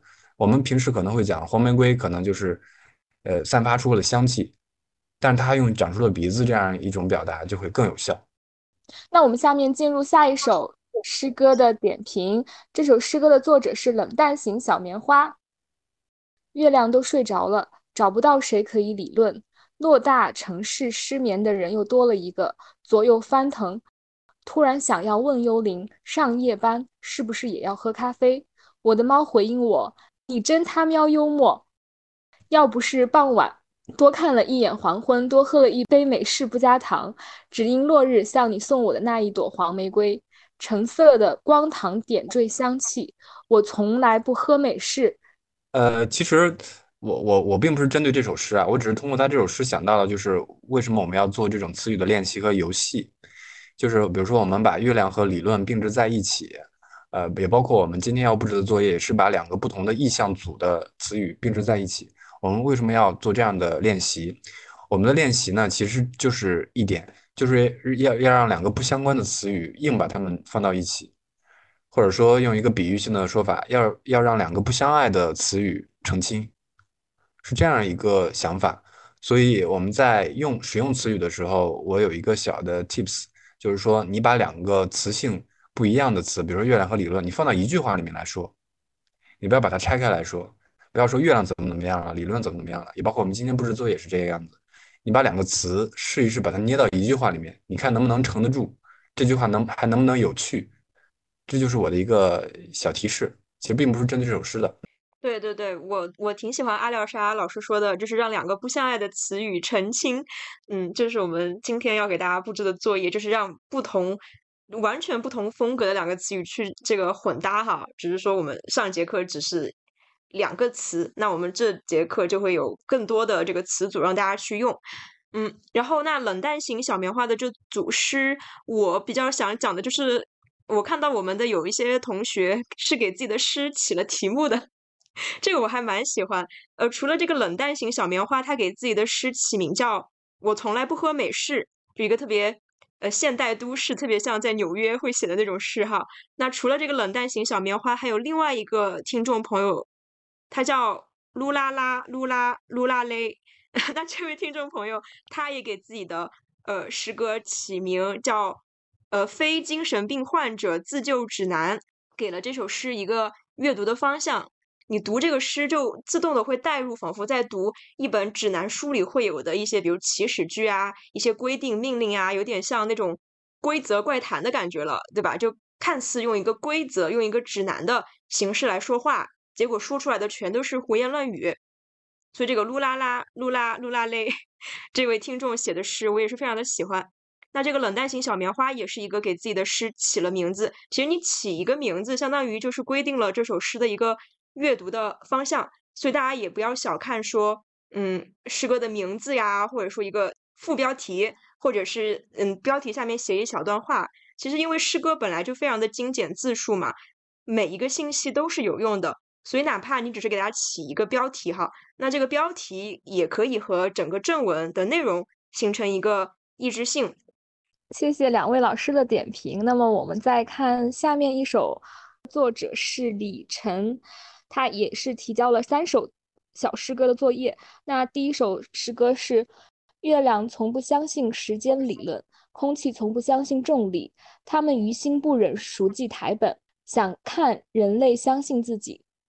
第二首是：幽灵总试图幽默，站上云的边缘表演杂技，只有光的飞行和云的呼吸，沉默把期望推入深渊谷底，使出更多力气。忘记关于透明的秘密。第三首诗，傍晚在十七点玻璃窗准时上映。水杯长成黄玫瑰，掺杂红玫瑰。光和影到达终点，月亮和太阳赴约相遇。我离开人体工程学座椅，奔往昏暗里不可再生的今日奇丽。我觉得读完之后，我觉得它的真的很像流行音乐的歌词，哎。然后我们现在交给两位老师来进行专业的点评。对，就是就是我们就会觉得像歌词嘛，甚至是有点像这个说唱一样的那种节奏感。尤其是第二首，它押的韵是都是押一个韵，加押那个一的韵，对吧？嗯，这个这个其实通过他的诗歌呢，因为我觉得李晨其实他里边有很多的表达是很棒的，比如说只有光的飞行和云的呼吸呀，等等等等。就是这里面有一些比较棒的词语的使用，但是我们会觉得我们在听的时候，在阅读的时候，我们会觉得那个东西出不来，就它那个词语层面的那些呃很棒的东西出不来，是因为它对于韵的这个追求有点过于强烈，这个就是涉及到一个问题，就是在现代诗当中应不应该押韵的问题，这个也是一个很大的问题。那么我们在回想民国时期的诗人的时候，比如我们讲闻一多，闻一多他就是格律诗的一个提倡者，那么闻一多的诗一定是押韵的，对吧？红烛死水等等等等，也包括徐志摩，徐志摩在别康桥那是最典型的押韵诗，对吧？嗯，这些诗我们不会说是不好的诗，但是我们发现这些诗有一个共同的特点，就是它在押韵的同时，也能让我们记住它诗句表达的巧妙。在康河的柔波里，我甘愿做一一株水草。撑一杆长高什么什么什么，在青草更青处慢诉，就他的语言表达本身就是很新鲜的。然后他这个时候再去押一些呃比较舒服的悦耳的韵，这个时候我们会觉得是锦上添花。到后来现代诗的发展，尤其到当代诗人的写作当中，我们会发现极少有人在押韵，就是因为我们发现呃过度的押韵会让。诗歌的那个听觉的那种舒服，或听觉的那种旋律感压过词语，压过修辞，压过语言，所以我认为在押韵面前，我们还是应该警惕一些的。确实，我觉得李晨他的这个语感是非常好的，他也有很多表达，其实非常的不错，但就是看不见。嗯，比如说像我们刚刚已经讲过，其实这个押韵这件事，因为确实我们这节课以及上一节课都没有重点讲押韵的事，这里可以提前跟大家带一下，就是比如说我们已经说过了，押韵这个韵脚啊，这个声音它可以是一条暗线，串起你所有的词语，串起你所有就是看起来毫无逻辑、毫不通顺的句子。但是呢，韵当这个东西太重。甚至盖过了你整个词语碰撞的那个光亮的时候，就很像是本来说你一个项链嘛，那这个词语可能是上面不同的这个珠子，本来这个珠子应该是重点，但是当你这个珠子又还没有那么大、那么突出的时候，你有一条非常粗的这个线在这儿，那这种写法就很像是这个线，这个韵脚的这个线完全盖过了每一颗珠子的光亮，导致你完全看不见那个一颗一颗的词语了。你阅读的时候就会发现。它就很滑，它很快，就是你的眼睛就会像坐滑梯一样，顺着这个韵脚呲溜就滑过去了，导致你根本没看清这里面写了啥。嗯，像这样的写法，当歌词是适合的，因为它歌词的话不仅仅有这个词，它还有整个歌曲的这个音律嘛，还有这个唱法。那这个音乐本身就可以有重点有停顿。但是如果这样一个歌词只是拿眼睛看，就会显得过于的滑溜溜的，根本就抓不住。当做诗歌读就容易抓不到重点。那我知道很多朋友可能会说，那啊，我们古时候中国的诗词呀，那不是都押韵吗？但是这样的理解，呃，不是完全正确的。因为古时候的诗不仅仅是完全去求一个押韵、一个平整，它那个平仄、那个仄声都是一个停顿，都是在一个很顺滑的路上突然来一个路障，来一个顿声，来一个非常突兀、非常崎岖不平的一个东西。所以说，古时候我们什么词牌的那种。平仄音律的设计，它不是完全顺着滑过去的，它一定是有节奏、有起伏、有快的地方、有慢的地方。那些仄声就是突然一个崎岖的高音或者一个低音，一个顿声，让这个节奏慢下来。所以说，呃，我也想再回应一下，有一位听众叫做华夏大地一颗冉冉升起的箭，他觉得前几年听的那些民谣。很多词就是这样拼成的廉价诗意，比如说什么傍晚晒干了枯黄的玫瑰，月亮变得不完整，我化为了幽默的幽灵，向你理论着撕开黑夜的伤。呃，那我就想回应一下这位听众哈，其实廉价诗意不怪词，怪你的用法。比如说你在评论区留的这几句，它词语之间就是完全没有碰撞。他甚至他连韵脚都没有怎么压上，他就是用了一些很多愁善感、很司空见惯的一些用法，把它组合在了一起。根本不是词的问题，让一句话或者让什么流行歌词变得廉价。因为我们写诗根本就，就我们就是一堆词语的工匠嘛，诗人就是词语的工匠。那我们怎么可能会去嫌弃这个词语的？这个问题呢，我们本来的工作就是让看似廉价的这些词语变得昂贵，让看似毫无意义的词语给它变得有意义。用很平淡的砖头也可以堆建出一个很不一样的建筑。所以，我们是不可能去抱怨词语廉价或者词语怎么样，只能说是你自己没有用好，你没有理解说写诗的时候到底在写什么，把词语写出完全不一样的一个面相。所以呢，就是简单回应一下关于所谓什么廉价诗意的问题哈。虽然说确实我们可以在写作的时候避免一些就是用烂了的词语，但是呢，很多事情确实不能够怪到词语，哪怕是一颗普通的词，那在大诗人的笔下也可以，你就像是第一次见他那样子。所以呢，这个诗意廉不廉价，真的不能怪词语哈。对，就是这样。我我我也想多说几句，就是词语本身是中性的，廉价与否，是不是觉得就这有的诗意就很高贵，有的诗意就很廉廉价？这个问题取决于诗人写的时候，你诗歌要表达的那个情感和问题。如果你所表达的那个情感是非常深重的情感，是我们普世性的每一个人都关心的情感，能够触及到我们的“与我心有戚戚焉”的情感，那这样的情感就不是廉价的。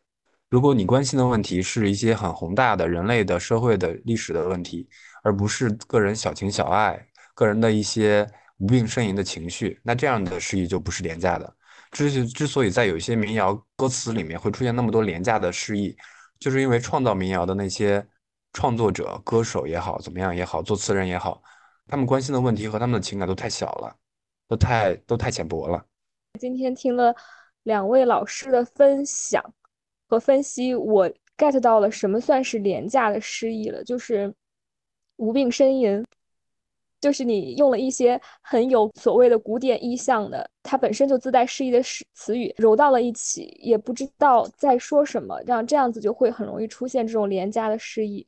嗯，对你看得出他是在用一些本来就很华丽或者很有色彩的词语在那里耍小聪明，他以为就是把不同的颜色凑在一起就可以凑成一幅画。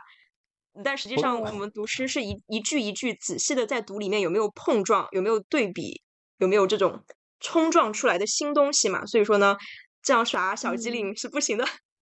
对，有有一些让我想到一首民谣，我就不指名点姓，但是里面有有一个词叫“春风十里”，不如你是吗？春风十里不 如你。最早到底谁写的？最早肯定是过春风十里，寄卖青青是是那个古人写的诗，对吧？然后后来那个谁，这个李宗盛又用过，然后后来那个冯唐又用过，然后到到这个民谣歌手的这里的时候，他已经是第三次了，都已经反刍过三次了。那这样一个词，他在使用的时候，我们就会觉得很廉价。所以我们在 使用词语的时候，使用意象的时候，我们可得小心，是不是别人，这是不是别人的呕吐物，是不是别人咀嚼过的？如果是的话，你就不要用了。哦，明白了。嗯，还是要用，还是要用第一第一次没有别人没有用过的东西，这样就不会显得廉价，好吧？嗯，明白了，就是如何给诗歌去油，千万不要给自己装点一些以为可以增加魅力值的东西。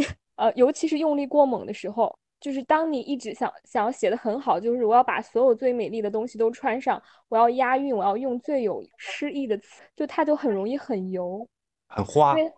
有点像那个大妈旅游的时候穿的衣服一样，很花。对对对，我 get 到了，我以后会极力的避免。其实我觉得在写小说的时候也会有这个问题，但是写文章容易很油，我的这个问题也一直都没有解决，好像比诗难一点。哎，我觉得 呃，诗歌怎么去油和怎么去花这个问题，我们以后下一期或什么时候可以聊一聊，其实挺好玩的。对，呃，我们可以找一些觉得很油的话，我把这个记一下。那我们可以下面再出一个这个节目。我就橘子说的再补充一两句，我觉得这就涉及到了一个呃审美观的问题。其实这也是在节目最开始，当阿廖沙老师说这个诗歌的密度呀，我们要在诗歌面前停下来的时候，我们三个之前有聊过这个问题。我本来以为可以引出阿廖沙老师就是讲关于诗歌的美到底是怎样一种美。的这个问题，真的像橘子刚刚说的，其实你就把诗歌理解为一件花外套，你不断在上面加花加花，它最后会容易变得很油腻。其实这就回到了，就是像是《道德经》里面所说的，当天下皆知美之为美，其实它就不美了。当你永远走在一个审美的惯性里面，你要去根据这个规则去不断的往自己脸上贴，或者往自己的诗歌里面加这个所谓正确的这个美的东西，它就会越来越油，越来越不美。因为诗歌它追求的并不是美，它是要刷新我们关于什么是美、什么是丑的这个思维定式。所以呢，在之前我呃我们的一次闲聊之中，阿廖沙老师有提到过，其实诗歌的美是一种惊异感，因为惊异你才会停下来重新看你眼前的这些词语，就好像是第一次见到他们这样。对，就是一种新奇感，一种陌生感。好，那那既然我们谈到这了，能不能请阿廖沙老师展开来谈一谈？因为之前我问过阿廖沙老师的一个问题，就是诗歌语言的追求是什么样子的。当当时阿廖沙老师给我的一个答案是这样子的，我记下来了，有两点。第一点是诗歌是可以让我们延长对一个事物理解的时长，就让我们停顿下来去。诗意的思考那个片刻，然后另外一点，阿廖沙老师提到的是，诗歌可以减少我们对于语言的磨损。然后我想请阿廖沙老师，呃，针对这个问题，再给我们的听众朋友们展开来详细的讲解一下吧。这个问题其实我涉及到一个理论，这个理论是一个俄国的理论，形式主义的理论，我就不不照理论那么讲啊，我还是想回到我们刚才谈到的那个，什么叫诗心？什么是诗心，跟什么是诗意有极大的关系。我们刚才说，嗯，诗人的理想其实就是老子的理想，就是能不婴儿乎？我能不能重新变成一个婴儿呢？呃，当你重新变成一个婴儿的时候，你就变成了一个诗人。诗人的眼睛是婴儿看世界的眼睛。他之所以我刚才讲，诗人看到的那个东西，他是他会更新我们对于世界的感觉。当一一句诗说出来的时候，我们会在他面前停留。就是因为我们像第一次看到它一样，我们是第一次看到玫瑰，我们是第一次看到月亮，我们是第一次，呃，感受到微风，第一次闻到香气，这个时候我们就会，我们的感受的时长就会被延长。所以一切的根本都在于你首先要变成一个天真的人。诗的品质最根本的品质是什么品质呢？不是什么成熟，不是什么老练，不是什么聪明，而就是天真。如果你失去了天真，你的诗是不可能变得特别好的，一定是这样的。天真就是孩子最重要的一个品质。那么刚才涉及到一个问题，就是为什么有些诗用了很多很多的修辞，也，用了非常密度非常大的修辞，我们依然会觉得它很油腻、很花呢？就是因为它，呃，顾此失彼。一个写诗的人，他要注意两回事儿，一个是修辞，一个是修心。当他一直在重视修辞的这个东西的时候，他的修辞会变得非常非常巧妙，非常非常复杂，非常密度非常非常大。但这个时候他没有修心，他的心，他的心依然是一个陈旧不堪的一个不天真的心，一个一个老于世故的一颗心，一颗油腻的心，一颗油嘴滑舌的心。这颗心去写再漂亮的诗句，我们都会觉得恶心，我们都会觉得油腻。这就是他没有去修心，他只去修辞了。我谈的这个问题，其实只有，其实都是在围绕一个问题谈，就是能不婴儿乎？回到婴儿的状态，回到天真的状态，就是要去修心，要修，要去修自己的心。你的心是一颗什么样的心呢？是一颗不那么以利益为上的心。你看待一个呃太阳的时候，你不是觉得这个太阳很热，然后晒得我不舒服。你看到一个一个河水从你面前流过的时候，你没有想到的是这个河水它能够钓出多少鱼，能够卖多少钱。你看，你想到的不是这些问题。如果你想这些问题，你的心就是一个不天真的状态。而诗人看到河水的时候，看到一个人的时候，看到太阳的时候，看到月亮的时候，他都是像第一次看到这个月亮一样，第一次看到河水一样，他要去赞美它，他要去仔细的去看波浪的翻腾，看鱼儿的沉潜，要仔细的去看光波光粼粼的河面，要去看河水的流向。就像李白所说的“黄河之水天上来”，他看到黄河的时候，他想的是黄河之水从哪儿来呢？这只有第一次见、第一次认为、第一次见到黄河的人才会这么想。他从哪儿来呢？他到哪儿去呢？这都是第一次见到黄河的人才会这么想的。所以，真正的大诗人一定是天真的诗人，一定是看到什么都像第一次的诗人，一定是修心的诗人。呃，我觉得阿廖沙讲特别好。本来我今天因为北京不是暴雨嘛，我整个人就泡在这个我的房间特别潮湿的这个气息里面，我觉得我都皱缩了。但现在听到阿廖沙讲的这些，真是如听仙乐耳暂明。现在我整个人又展开了。对，嗯，我听了阿廖沙的分享之后，我也理解了一菲为什么喜欢文学圈了。哈哈，因为因为我们会巧言令色。因为文学追求的是珍贵的东西，是人世之间少有的东西。如果也就是说，有可能是你只有做到能够得到。追求到这些，你才可以成为一个好的，就是 top 的作家。所以大家可能都在不断的修心吧，这要求就已经很高了。好了，那我们进入下面一首诗歌的时间。这首诗的作者是西瓜子 N Y A。月亮快掉进古铜盘里，流动的理论被包裹，竟是闪闪的回应。第二首小诗是啪啪啪，散落了一地幽灵，一张桌子，一把椅子，听诉幽默的咯咯笑声。第三首诗是傍晚尽头，柏油窄路，流泪的黄玫瑰，轻盈的我。那西瓜子 NYA 的这三首诗也是有一些很巧妙的小细节啊，有一些巧思在里面。嗯，其实我们听众朋友们很多都是有这样的巧思的，但我们实在是无法呃逐一点评。对，嗯，我们就先拿西瓜子这个来讲哈。嗯，没有被点评到的朋友们也不要也不要伤心。对，首先他说月亮快，月亮快掉进古铜盘里。他把这个月亮变成了一个月亮块，就像是一个那种什么什么方糕，或者是一个那种方形的什么月饼啊，就那样的一个糕点一样的东西，然后掉进普通盘里。流动的理论被包裹，这里的感觉立刻又变了，又变得好像一个滑溜溜的那种荷包蛋，然后又有闪闪的回应，就是都很不错啊，语感很好。然后第二个是一堆拟声词，然后散落了一地幽灵。这也很巧妙，就是会让我想到，就是好像 幽灵就像是他后面不是有一张桌子、一把椅子什么的嘛？我会觉得他这个散落一地的幽灵就好像是那种那个绿色的桌子上一堆那个麻将块的感觉，然后噼里啪啦、噼里啪啦那种声音也非常的好玩。然后他的第三首诗我觉得特别的不错，因为这些听众里面只看到这个西瓜子 N Y A 有这样写哈，傍晚尽头柏油窄路，流利的黄玫瑰，轻盈的我，别人的诗句都会把这些。词语就是写成一个一个句子嘛，比较连贯的句子。它这个直接就不管什么句子之间的联系了，直接就词组放在一起，这个写法也非常的不错。就是所有嗯，在我们的题目就是完成我们的作业的时候，加入自己的巧思跟创意的这种写法，就是写到别人没有写到的写法，这种我们都会觉得特别的支持跟鼓励。没错，我我也特别喜欢西瓜子的最后一句。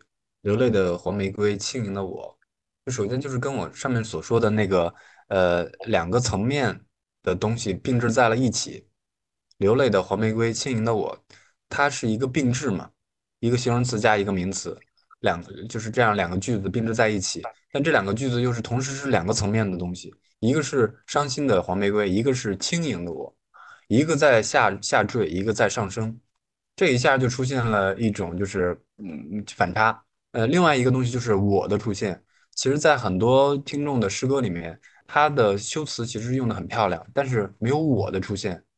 在这首诗里面出现了我，这个也是我想要说的，就是我们的修辞练习，它只是一个入学，呃，初学的时候的一个练习，但并不是说你以后写诗每个每个诗歌都要这么写。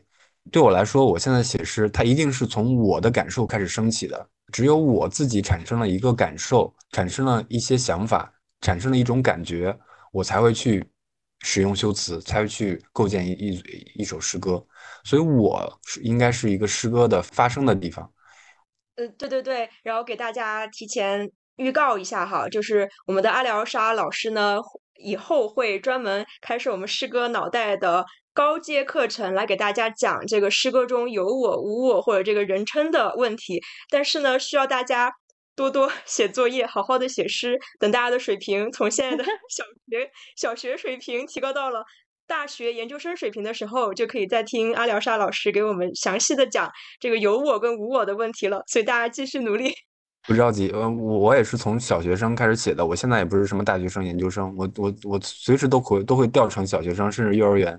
但我觉得没有关系，就像我刚才说的，婴儿吗？调回婴儿。有时候对，有时候一个婴儿、一个小学生可能比我们。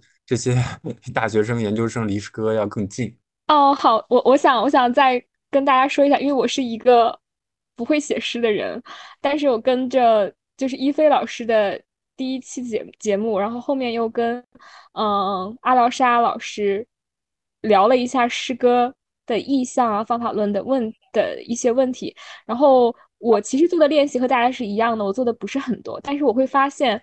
哎，只要你在开始写了，听到了这些理论之后，你开始通过诗歌的这个媒介表达自己了。其实我觉得所有的文学艺术也好，就是所有的一切，它都是为了表达自己而服务的。今天我觉得，就是我自己的感受是，虽然我写的练习的不是很多，可是我确实发现了就是当我开始了解这个方向，并且开始，呃，用这套方法去训练或者是产出，用诗歌的方式去学习表达自己的时候，我会发现，哎，真的很有乐趣，真的很有乐趣，进步也是很明显。我们终于要进入今天最后一首诗歌的点评了。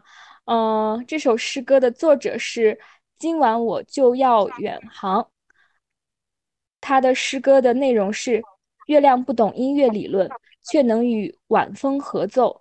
我试着说两句俏皮话，展现幽默，只逗笑了较尴尬的幽灵。黄玫瑰向傍晚借剪刀，一递过去，天空被划出血红色的口子。第一次写诗，不知道有没有表现出诗歌的轻盈。这期节目对理解诗歌有很大的帮助。好了，下面请两位老师进行点评吧。嗯，好的，那我先来说吧。嗯，我觉得今晚我就要远航。他这首诗当然亮点有很多，很多是我们之前提到过的，比如说他会在词语之间，他会找那种风格类似的词语，让这些词语就是更有更有合理性。比如说他说他把理论变成了这个音乐理论，他加了音乐理论之后。当然，下一句就是与晚风合奏。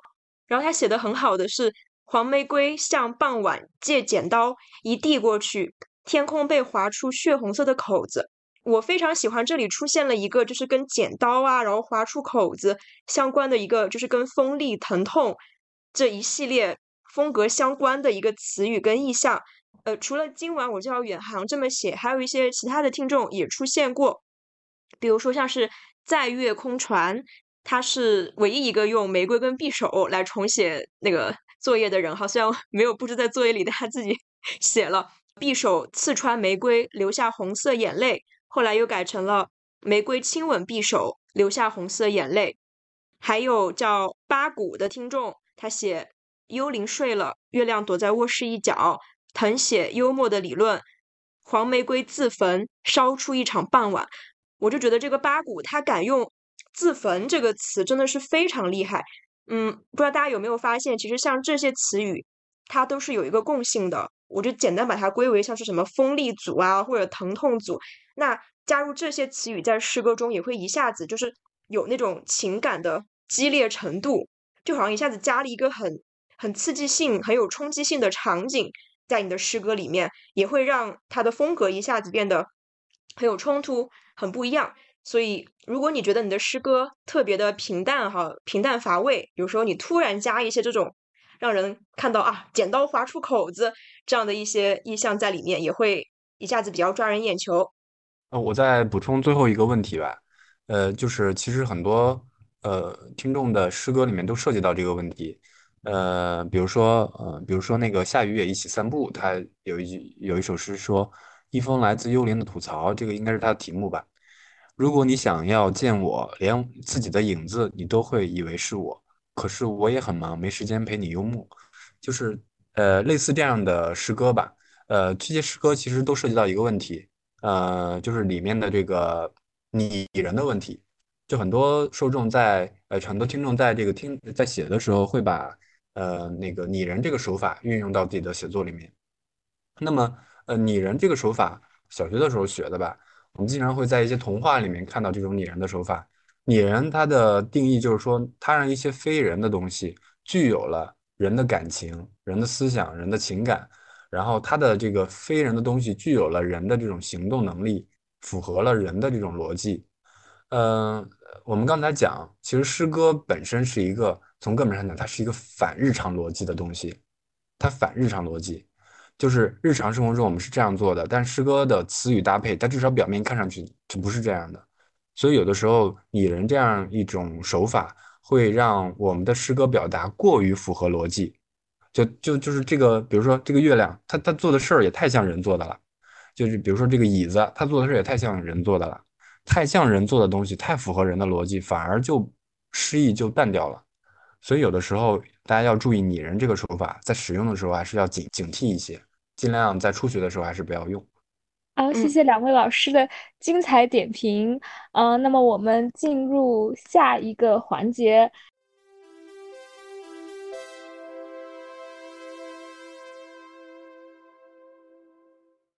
阿廖沙老师根据大家目前现在的进境，还有我们的课程的内容，给我们布置了几个练习。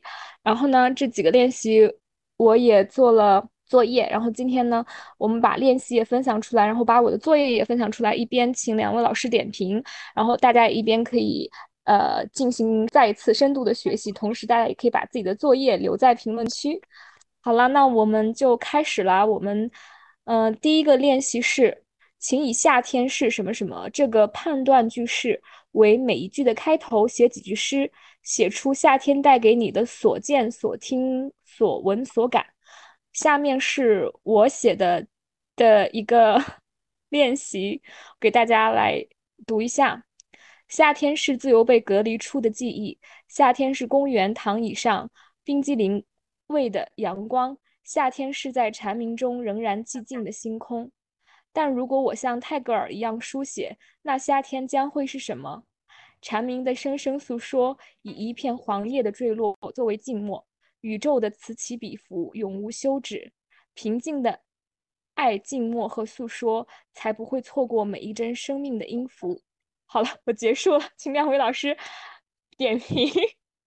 我觉得橘子确实是进步很大，呃，里面也有一些写的很巧妙的地方。嗯，不过我理解，呃，阿廖沙老师本来布置这个题目是不是要让橘子更多写一些通感的东西？对对对对，所以呢，我们也可以跟听众强调一下，就是我们这个所见、所听、所闻、所感，你也许不要只是把呃描绘哦，我看见这个、听见这个、闻见这个、感到那个，你也许把他们这些东西给交错打乱一下，把它写成一个通感的形式。不过我觉得橘子按照他的理解已经写的蛮好了，什么公园躺椅上冰淇淋味的阳光，然后还有蝉鸣声中仍然寂静的星空，其实都非常美。然后如果我像泰戈尔一样书写，那夏天将会是什么？这也很棒哈，就是在上下两段的这个比较平的句子中，它加入了一个提问，而且这个提问它没有去解答，它就留给大家把这个提问敞开。不过我会觉得整首诗的风格，它的词语就是比较平淡，很美，它也是缺乏我们今天讲的一个冲撞。好，那比如说我们就如就假如拿我们刚刚讲到的一些呃所谓的冲撞，添加给这首诗添加一些碰撞的色彩，添加一些新鲜感。比如说我们刚刚才讲了什么呃剪刀啊、伤口啊、疼痛的意象哈。假如嗯，比如说我们看这里，我们假如我像泰戈尔一样书写，那泰戈尔是一个很重的词，他是一个伟人。假如我们把泰戈尔换成，如果我像剪刀一样书写，那夏天会有被人抓住的红色把柄吗？回忆会像是碎纸片吗？等等等等，我们可以比如说把剪刀放进来之后，一下子就改变了全部的色调，就有了一些围绕着剪刀而出现的什么红色的这个把柄啊、碎纸片呐、或者是一些被剪掉的东西啊，等等等等。我们在里面加一些更丰富的元素，那这首诗歌的冲击力就会更强。嗯，我我想说一下，其实我的这个诗，这就是一首，然后下面是我理解的泰戈尔会写的夏天和我写的夏天。哦，这个意思，对，难道完了？我这变调了中间变调了一下。没整明白哦，对不起，他前面前面三句是是我们的作业，后面三句是他觉得泰戈尔的作业，他替泰戈尔替我们交了作业。对，是这样，是这样的，对，不好意思，泰戈尔作业明显没有你的作业好，是吗？我我我觉得我这个真的就是不不是很长时间写泰戈尔不是 说不好，泰戈尔作业明显不符合我们的要求，你的作业符合我们的要求。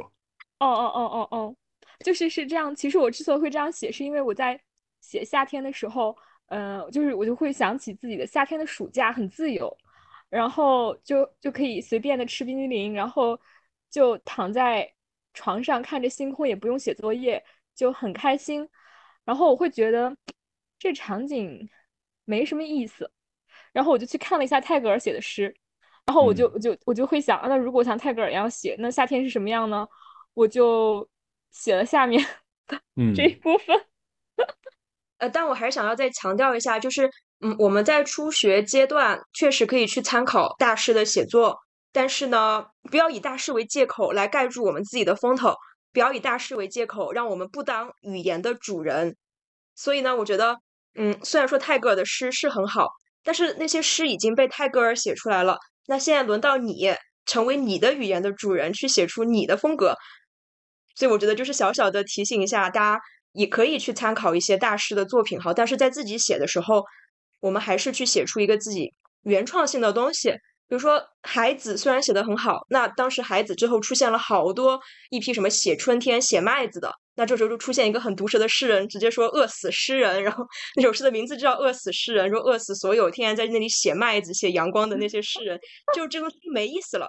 所以呢，给大家小小的一个提醒：大师虽然很厉害，但我们在写诗的时候，我们跟诗，我们是主人，不要这时候突然放一个泰戈尔进来，就变成三角关系了，没有这个必要。好，我明白了，我明白了。对，所以我再那我再阐释一下，就这个说出这个题目的本意吧。嗯，我出这个题目是想让大家以夏天是什么什么什么，夏天是什么什么什么，就这样一个句式，不断的重复在写夏天是什么，极尽你对于夏天的所有感受。你可以，你可以写无限长。我之所以布置这个题目，是因为就是首先夏天是是一个判断句。或者一个祈使句是吧？是一个判断句，它它它就是昭示你对于这个语言词语的这个主权。就我是我宣布夏天是什么，那就是什么。所以我给大家起这样一个呃句式的开头是有这样的本意的，想让大家去体验那种我宣布夏天是什么就是什么的这种感觉，这种做诗歌做语言的主人的感觉。那么呃第二个就是让想让大家通过回忆夏天。去去感受夏天，体验夏天，去把夏天带给你的那些听觉上的东西、视觉上的东西、你闻到的东西、你想到的东西，全部混合在混合在一起。期待大家能够用一些通感。什么叫通感呢？就是以听觉、以听觉的那种东西去写味觉，以视觉的东西去写听觉。呃，反过来也是一样的。就比如说刚才有一个听众写的诗，他不是说傍晚不是失去香气的黄玫瑰吗？那黄玫瑰它是一个视觉的，失去香气它是一个嗅觉的，这个就是在用嗅觉去写视觉，它就是一个通感。我我期待大家能够多用一些这样的通感的呃表达。为什么呢？背后的我的这个意思是在于诗歌它其实实际上是想要打开我们所有的感官。在日常生活当中，我们往往比如说我们的眼睛一直是被我们的工作占据，我们的。听觉一直是被，比如说插着耳机听着音乐，或者听着这个家人的说话、领导的说话。我们的这个嗅觉一直在闻着，比如说，我们就就想闻一点好吃的东西，就想去吃好吃的。但我们所有的这些感官实际上都是被一些东西充斥着，有些东西充斥在你的眼睛里面，有一些东西充斥在你的耳朵里面，有一些东西充斥在你的鼻子里面，它是不自由的。那么大家写夏天是这个，就是让大家眼睛不要再盯着手机了，不要再盯着工作了。眼睛去看，目前我们所处的这个夏天是什么样子？天空是什么样子？是吧？大地是什么样子？河水是什么样子？空气是什么样子？去看，然后去听，你听到了夏天有什么东西，然后去想，去回忆你经历的夏天是有什么的，然后把你的眼耳鼻舌身意，把你的六根全部打开，就就好像你突然之间变成了一个空空荡荡的一个东西，然后把所有这些这些你看到、听到都收罗进来。我希望是这样一个过程，有这样一个效果。嗯，好的，我重新理解了这份作业的意义，我会再重新提交一下作业的。当时的时候只看这个题目，没有理解。对我也没有解释阿廖沙老师的意思。好的，那我们再看阿廖沙老师给我们提供第二个练习。第二个练习是，请以不同的意象组合写几句诗。卧室、公园、超市等场所意象加老虎等猛兽类意象。椅子等生活用品意象加跳舞、说话动作类意象，然后还有西红柿等果蔬意象加伤心等心情的意象，嗯，一共是这几组。然后呢，我写了，我每一组都有作业。第一组是卧室、公园、超市、老虎和猛兽。那下面是我交的作业。从卧室跌入荆棘的梦境，把老虎和玫瑰放进超市。意想不到的歌声传来，原来他们是相爱的，原来他们只是在梦中装作是不相识的。我躺在公园的长椅上，看见这个梦中之梦，领悟了老虎和玫瑰的传奇，就像每个自以为陌生的我们。就是我的一个作业，请两位老师点评。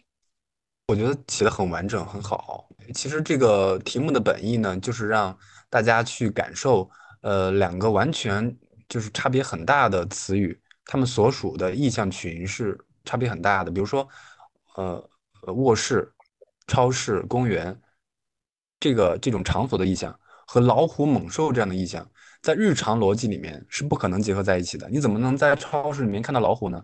你怎么能在公园里面看到老虎呢？除非你是这个，你的老虎动物园这个这个失手了是吧？跑出来了。在日常的生活里面，在日常逻辑里面，这两种意象是不会相遇的。而我想让大家去体验的就是，在诗歌当中，让日常生活中不会相遇的两个意象、两个词语让它相遇，会发生什么？同样的，后面一个是词呃椅子等生活用品的意象，加上跳舞、说话等动作类的意象。这也是一个不可能的事情，在日常生活当中，我们的椅子、这我们的这个桌子、我们这些日常生活的用品、我们的牙刷，它怎么可能跳舞？怎么可能说话呢？它也是不可能的。但是在诗歌里面，你要想办法让让想办法让它变得可能。西红柿伤心，这也是一样的。和第三个训练是一样，就西红柿怎么能伤心呢？西红柿什么时候伤心呢？这也是日常生活中我们不会去想的。那么在诗歌当中，我们要去实现它。呃，然后回到橘子的这个训练，他的练习，我自己觉得他写的很好。呃，他说从卧室跌入荆棘的梦境，他是写了一个写了一个梦。这个梦里面呢，老虎和玫瑰都在超市里面。我觉得这个很棒，他把老虎和玫瑰这两个完全不相关的东西都装进了另外一个地方，就是超市。我们在超市里面既看到老虎，又看到了玫瑰。然后再到后面开始讲。呃，原来他们是相爱的，他们只是在梦中装的不相识。呃，我看到这个梦中之梦，领悟了他们这个传奇，就像每一个字以为陌生的我们。我读到最后的时候，我发现它其实是有寓意的，它其实在讲两个完全不相干的，像老虎和玫瑰一样的东西，两个陌生人，两个陌生人，他们在天涯海角，但他们有一天的相遇，这个这个东西可能是命中注定，可能是一个就是他们本来是相爱的关系，它它背后有一些寓意的东西在里面。所以我觉得很棒。一方面，他是一把两个不相关的词语放到一起；另外一方面，他还加入了自己的理解，还有自己的解释在里面。所以我觉得很好，这是我的想法。哦，谢谢 谢谢老师的手下留情。好，我们再看第二首。第二首这个我就是用了一个昨天读的那个书上面的一个什么爱具体的人不爱具体的人，什么爱的是非具体的人的这样的一个梗，然后拓展出来写的。嗯，然后这个这首诗的关键词是椅子、生活用品和跳舞。嗯，这首诗是这样子的：你的生活琐碎又重复，你的精神却崇高又不朽。你说你看见我的痛苦了吗？它来自于这把椅子，不，不是这具体的椅子，而是一切的椅子。这把椅子怎么可以不朽呢？它仅仅是把椅子，它庸碌又乏味。你却让我在这把椅。椅子上寄托我那灵魂的舞蹈，只有我能看得见的舞蹈。你问我懂了吗？人类对于孤独的定义，那放在椅子上的只有自己能看见的灵魂的舞蹈。结束了，请两位老师点。我真的非常喜欢这首诗。这首诗的修辞稍微改一改，我甚至会认为它是一个中世纪的一个大诗人写的诗啊！真的吗？特别像鲁米的诗，一菲有没有感觉？它里面的几句话，我觉得非常牛。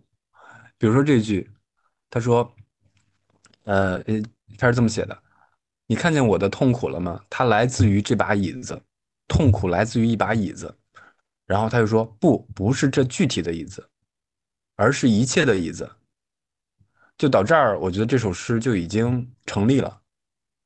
就它背后有一个很深的具体的想法在这儿，就是说，我们的我们的痛苦可能不是一个具体的痛苦。它不来不来自于某一个具体的事情，而是来自于这个事情背后所涉及的非常普遍的人类的问题。我们的我们的痛苦可能是一个非常抽象的东西，而不是某一个具体的时刻。比如说，我今天跟你吵架了，我跟你聊来聊去，会发现是你那句话说错了。但其实我们俩的痛苦不是来自于那句话，不是那个具体的一句话，而是来自于我们互相之间不信任，我们互相之间。不关心，来自一个非常不具体的、非常抽象的、非常普遍性的一个大的问题。然后到后面，呃，他运用了一个词儿，就是我以，这也是我们作业里面布置的舞蹈嘛。他，你却让我在这把椅子上寄托我那灵魂的舞蹈。其实，在这儿解释这首诗，按照我的解释就是太深了。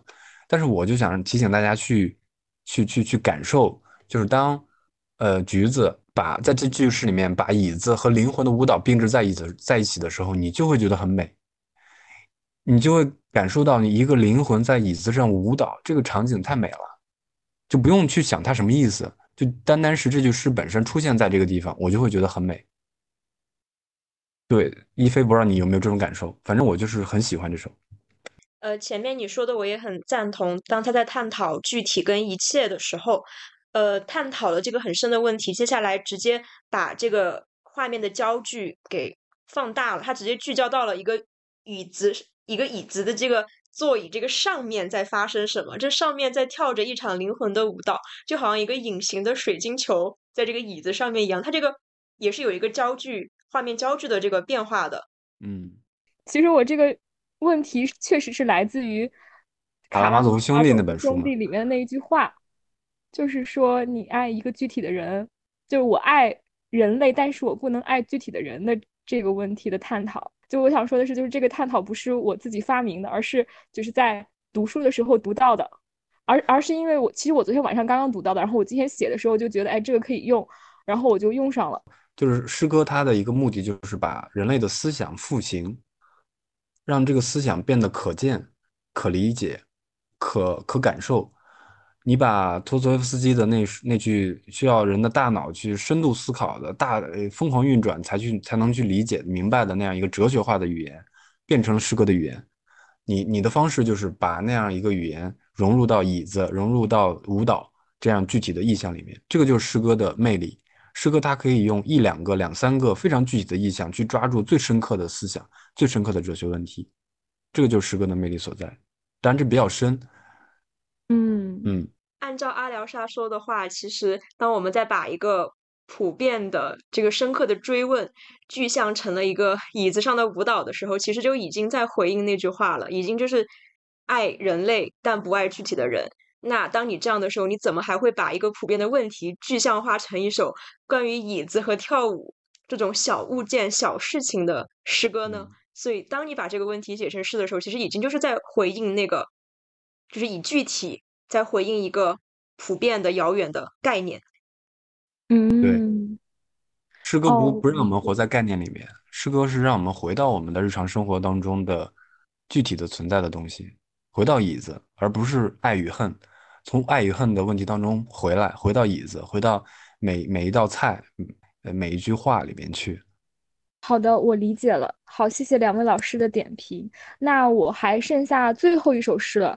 这首诗也是呃阿廖沙老师给的意象：西红柿和伤心。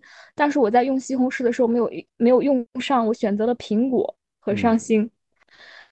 星空永悬着被蔑视的真理。却被误认为是神圣的命运。那来自玛雅的面纱是虚幻，是对立，它笼罩在每一个造物之上。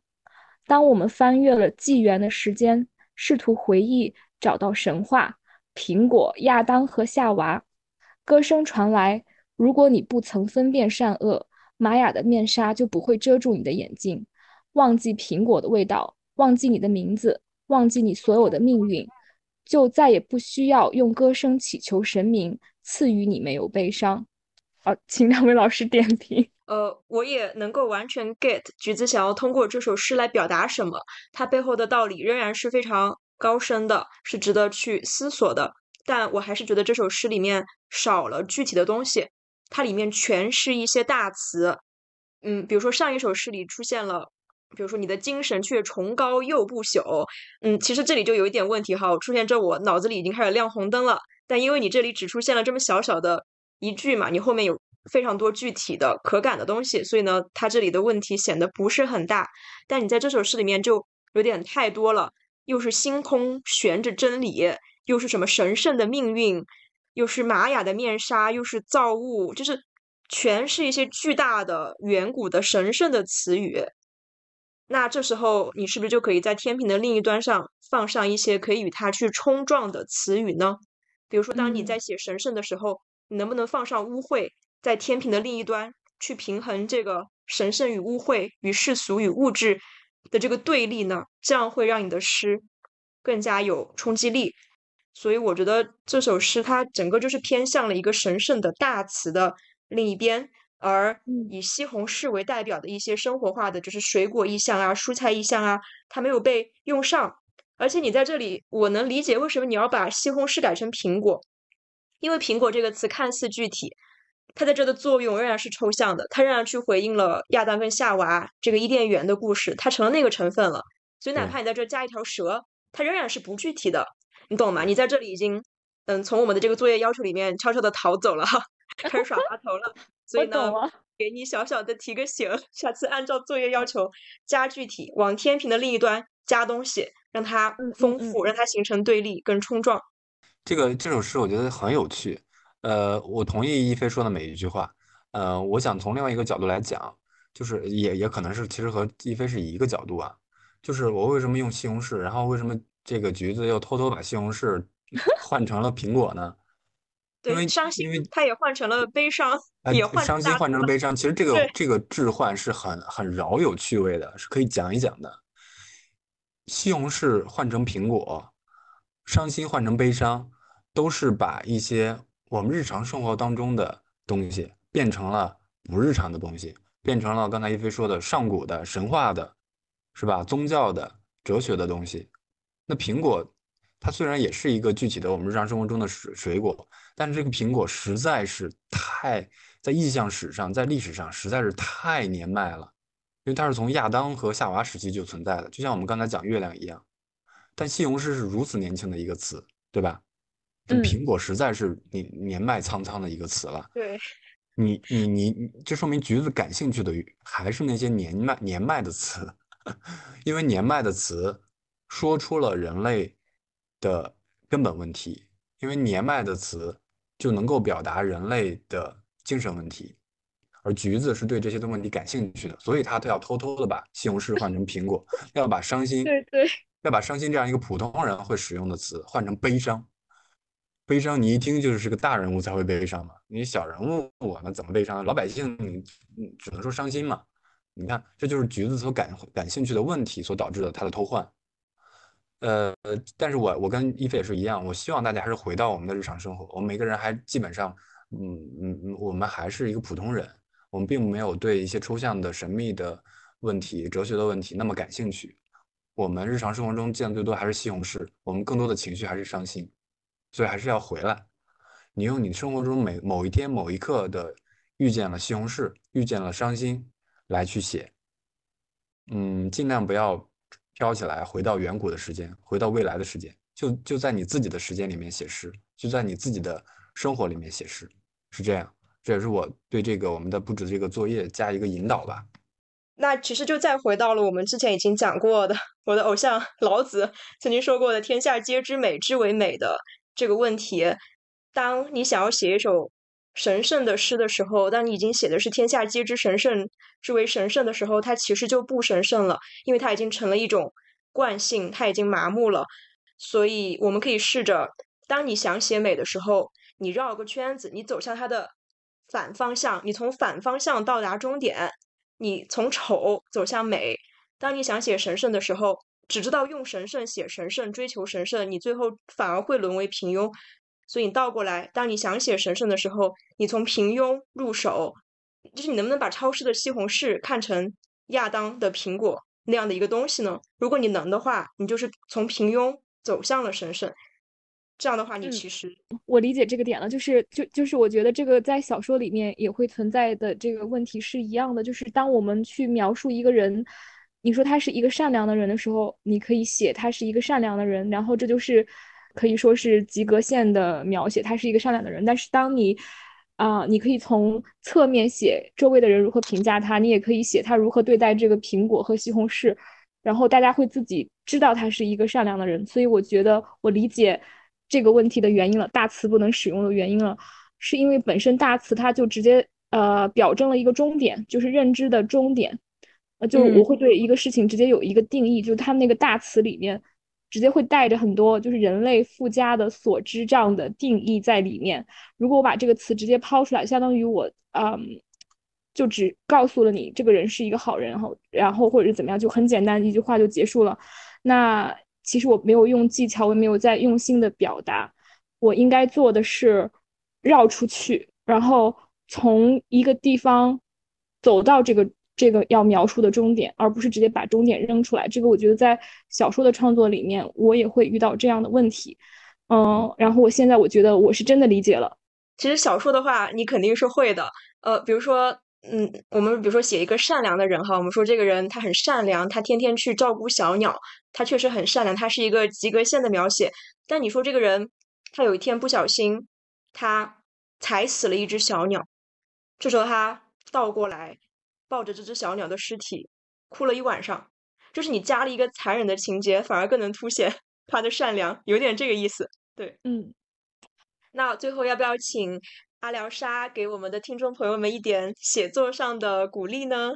大家听到听到现在也辛苦了，因为我们讲的很多东西其实还是有点累的，听起来可能有点累。呃，也也希望大家能够首先从这个我们不知道呃会剪成多久啊，希望能从这这期节目里面得到一些收获吧。呃，至于我对大家的这这样一个鼓励和祝福呢，其实是这样的，就是我自己也是一个呃。从从无到有的一个人，从不会到会的一个人，从写的很差到写的稍微有模有样，呃，从不入门到慢慢入了这个现代诗诗歌写作的这个门的一个人，所以我自己完全相信每一个人都可能成为一个诗人。不要去怀疑自己没有写作的能力，不要去怀疑自己没有语言的天赋，那只是因为你现在的语言还被埋没，你自己的能力还没有被激发。我我希望这这样的节目能够激发我们每一个人对语言的敏感，对于诗歌的这种敏感，对于世界的这种好奇。呃，我希望每一个人都能呃越越写越像婴儿，越写越天真。呃，就像我这个阿廖沙这个名字的来历一样，这这个阿廖沙当然是这个卡拉马佐夫兄弟里面的一个人物嘛。呃，阿廖沙他是卡拉马夫马佐夫兄弟里面一个最理想的一个人物。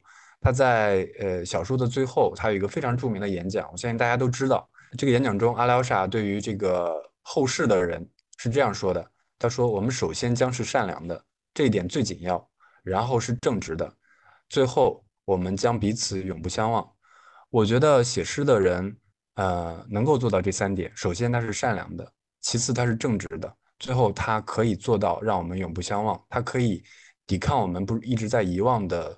那些东西可以抵抗我们对于现实、对于历史、对于对于各种东西的遗忘。